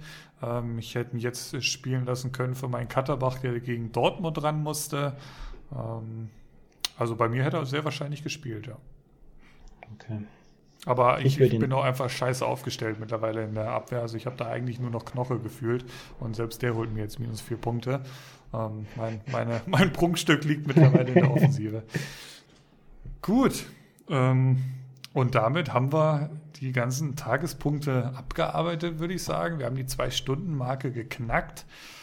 Ähm, hatten wir auch schon lange nicht mehr, oder Erik? Zwei Stunden? Geil. Nee, aber ich habe mich auch schon sehr auf, auf die Folge gefreut und ich bin mir sicher, dass wir noch Content hätten, um hier mal locker noch eine Stunde dran zu hängen. Wenn wir jetzt nochmal, also wenn ich an das letzte Gespräch von letzten Dienstag denke, Florian, wo man dann mal sich abends verabredet, um ein bisschen über Kommunen und Statistiken zu quatschen und auf einmal sind zwei Stunden weg. Also da kann man sich auch schon ganz schön drin verlieren. ähm, ich weiß nicht, ob, ob, ob, ich jetzt alle Punkte hier abgehakt habe. Ich habe äh, aus Versehen meine Excel eben, glaube ich, gelöscht, beziehungsweise äh, die Datei irgendwohin verschoben. Auch das passiert mir mal, während einem Podcast aufnehmen. Ähm, aber ich kann hier schon mal sagen, vielen lieben Dank, Florian. War richtig, richtig stark, ja. hat mir extrem viel Spaß gemacht. Ich kann mir auch vorstellen, dass du deutlich häufiger nochmal im Podcast auftauchen wirst. Ähm, wir haben ja, ja gerade dann ein Projekt zusammen und das beflügelt sich ja alles auch irgendwo gegenseitig. Du bist aktiv in der Facebook-Gruppe, du bist sowieso ähm, immer im Austausch am Start und ja, ich sag mal, vielen lieben Dank, war mega geil. Gerne, mir hat es auch viel, viel Spaß gemacht. Ja, auch von mir vielen, vielen Dank. Hat äh, mir auch sehr, sehr gut gefallen, euch zwei Statistik-Gurus hier mal äh, an meiner Seite zu haben. Ich bin gespannt auf das, was da noch so alles kommt. Ähm, Erik hat schon gesagt, auch in der Facebook-Gruppe bist du ja durchaus aktiv. Ähm, falls da mal irgendwer Kontakt aufnehmen will oder so oder unter der Folge dann einfach mal raushauen, ob ihr irgendwelche Fragen habt etc. Ähm, ja, ansonsten würde ich sagen, machen wir den Deckel drauf. Länderspielpause. Chance, die letzte Chance mehr oder weniger, jetzt nochmal richtig groß am, am Kader was rumzukrempeln. Ähm, muss man natürlich jetzt erstmal auch den einen oder anderen Spieler verkaufen. Ich habe mich eigentlich dagegen entschieden, Schick jetzt äh, zu verkaufen. Würz würde ich auch halten. Dementsprechend eigentlich mehr oder weniger handlungsunfähig schon fast. Also Silva hatte ich auch lange überlegt, aber ja, kannst du ja eigentlich auch jetzt nicht verkaufen. Geht gar nicht. Ähm, gegen Dortmund muss er liefern, hoffentlich. Ähm, Kostic ist eh kein Thema zu verkaufen. Also ja, eigentlich habe ich meine Truppe schon beisammen. In die geht es jetzt in die heiße Phase. Wir melden uns dann wieder in zwei Wochen. Ähm, und bis dahin wird wieder einiges passiert sein, was wir bis dahin dann alles noch besprechen und bequatschen. Für heute war es das. Vielen, vielen Dank, Flo. Vielen Dank, Erik. Ähm, euch eine entspannte Communio-Pause und dann geht es gestärkt in die heiße Phase der Saison. Bis dahin, ciao, ciao. Gut Kick. Einen Handkuss den Damen und einen schönen guten Abend den Herren und der Jugend. In diesem Sinne, es war mir eine Ehre für Sie zu arbeiten. Ich, machen Sie es gut. Schönen Abend noch.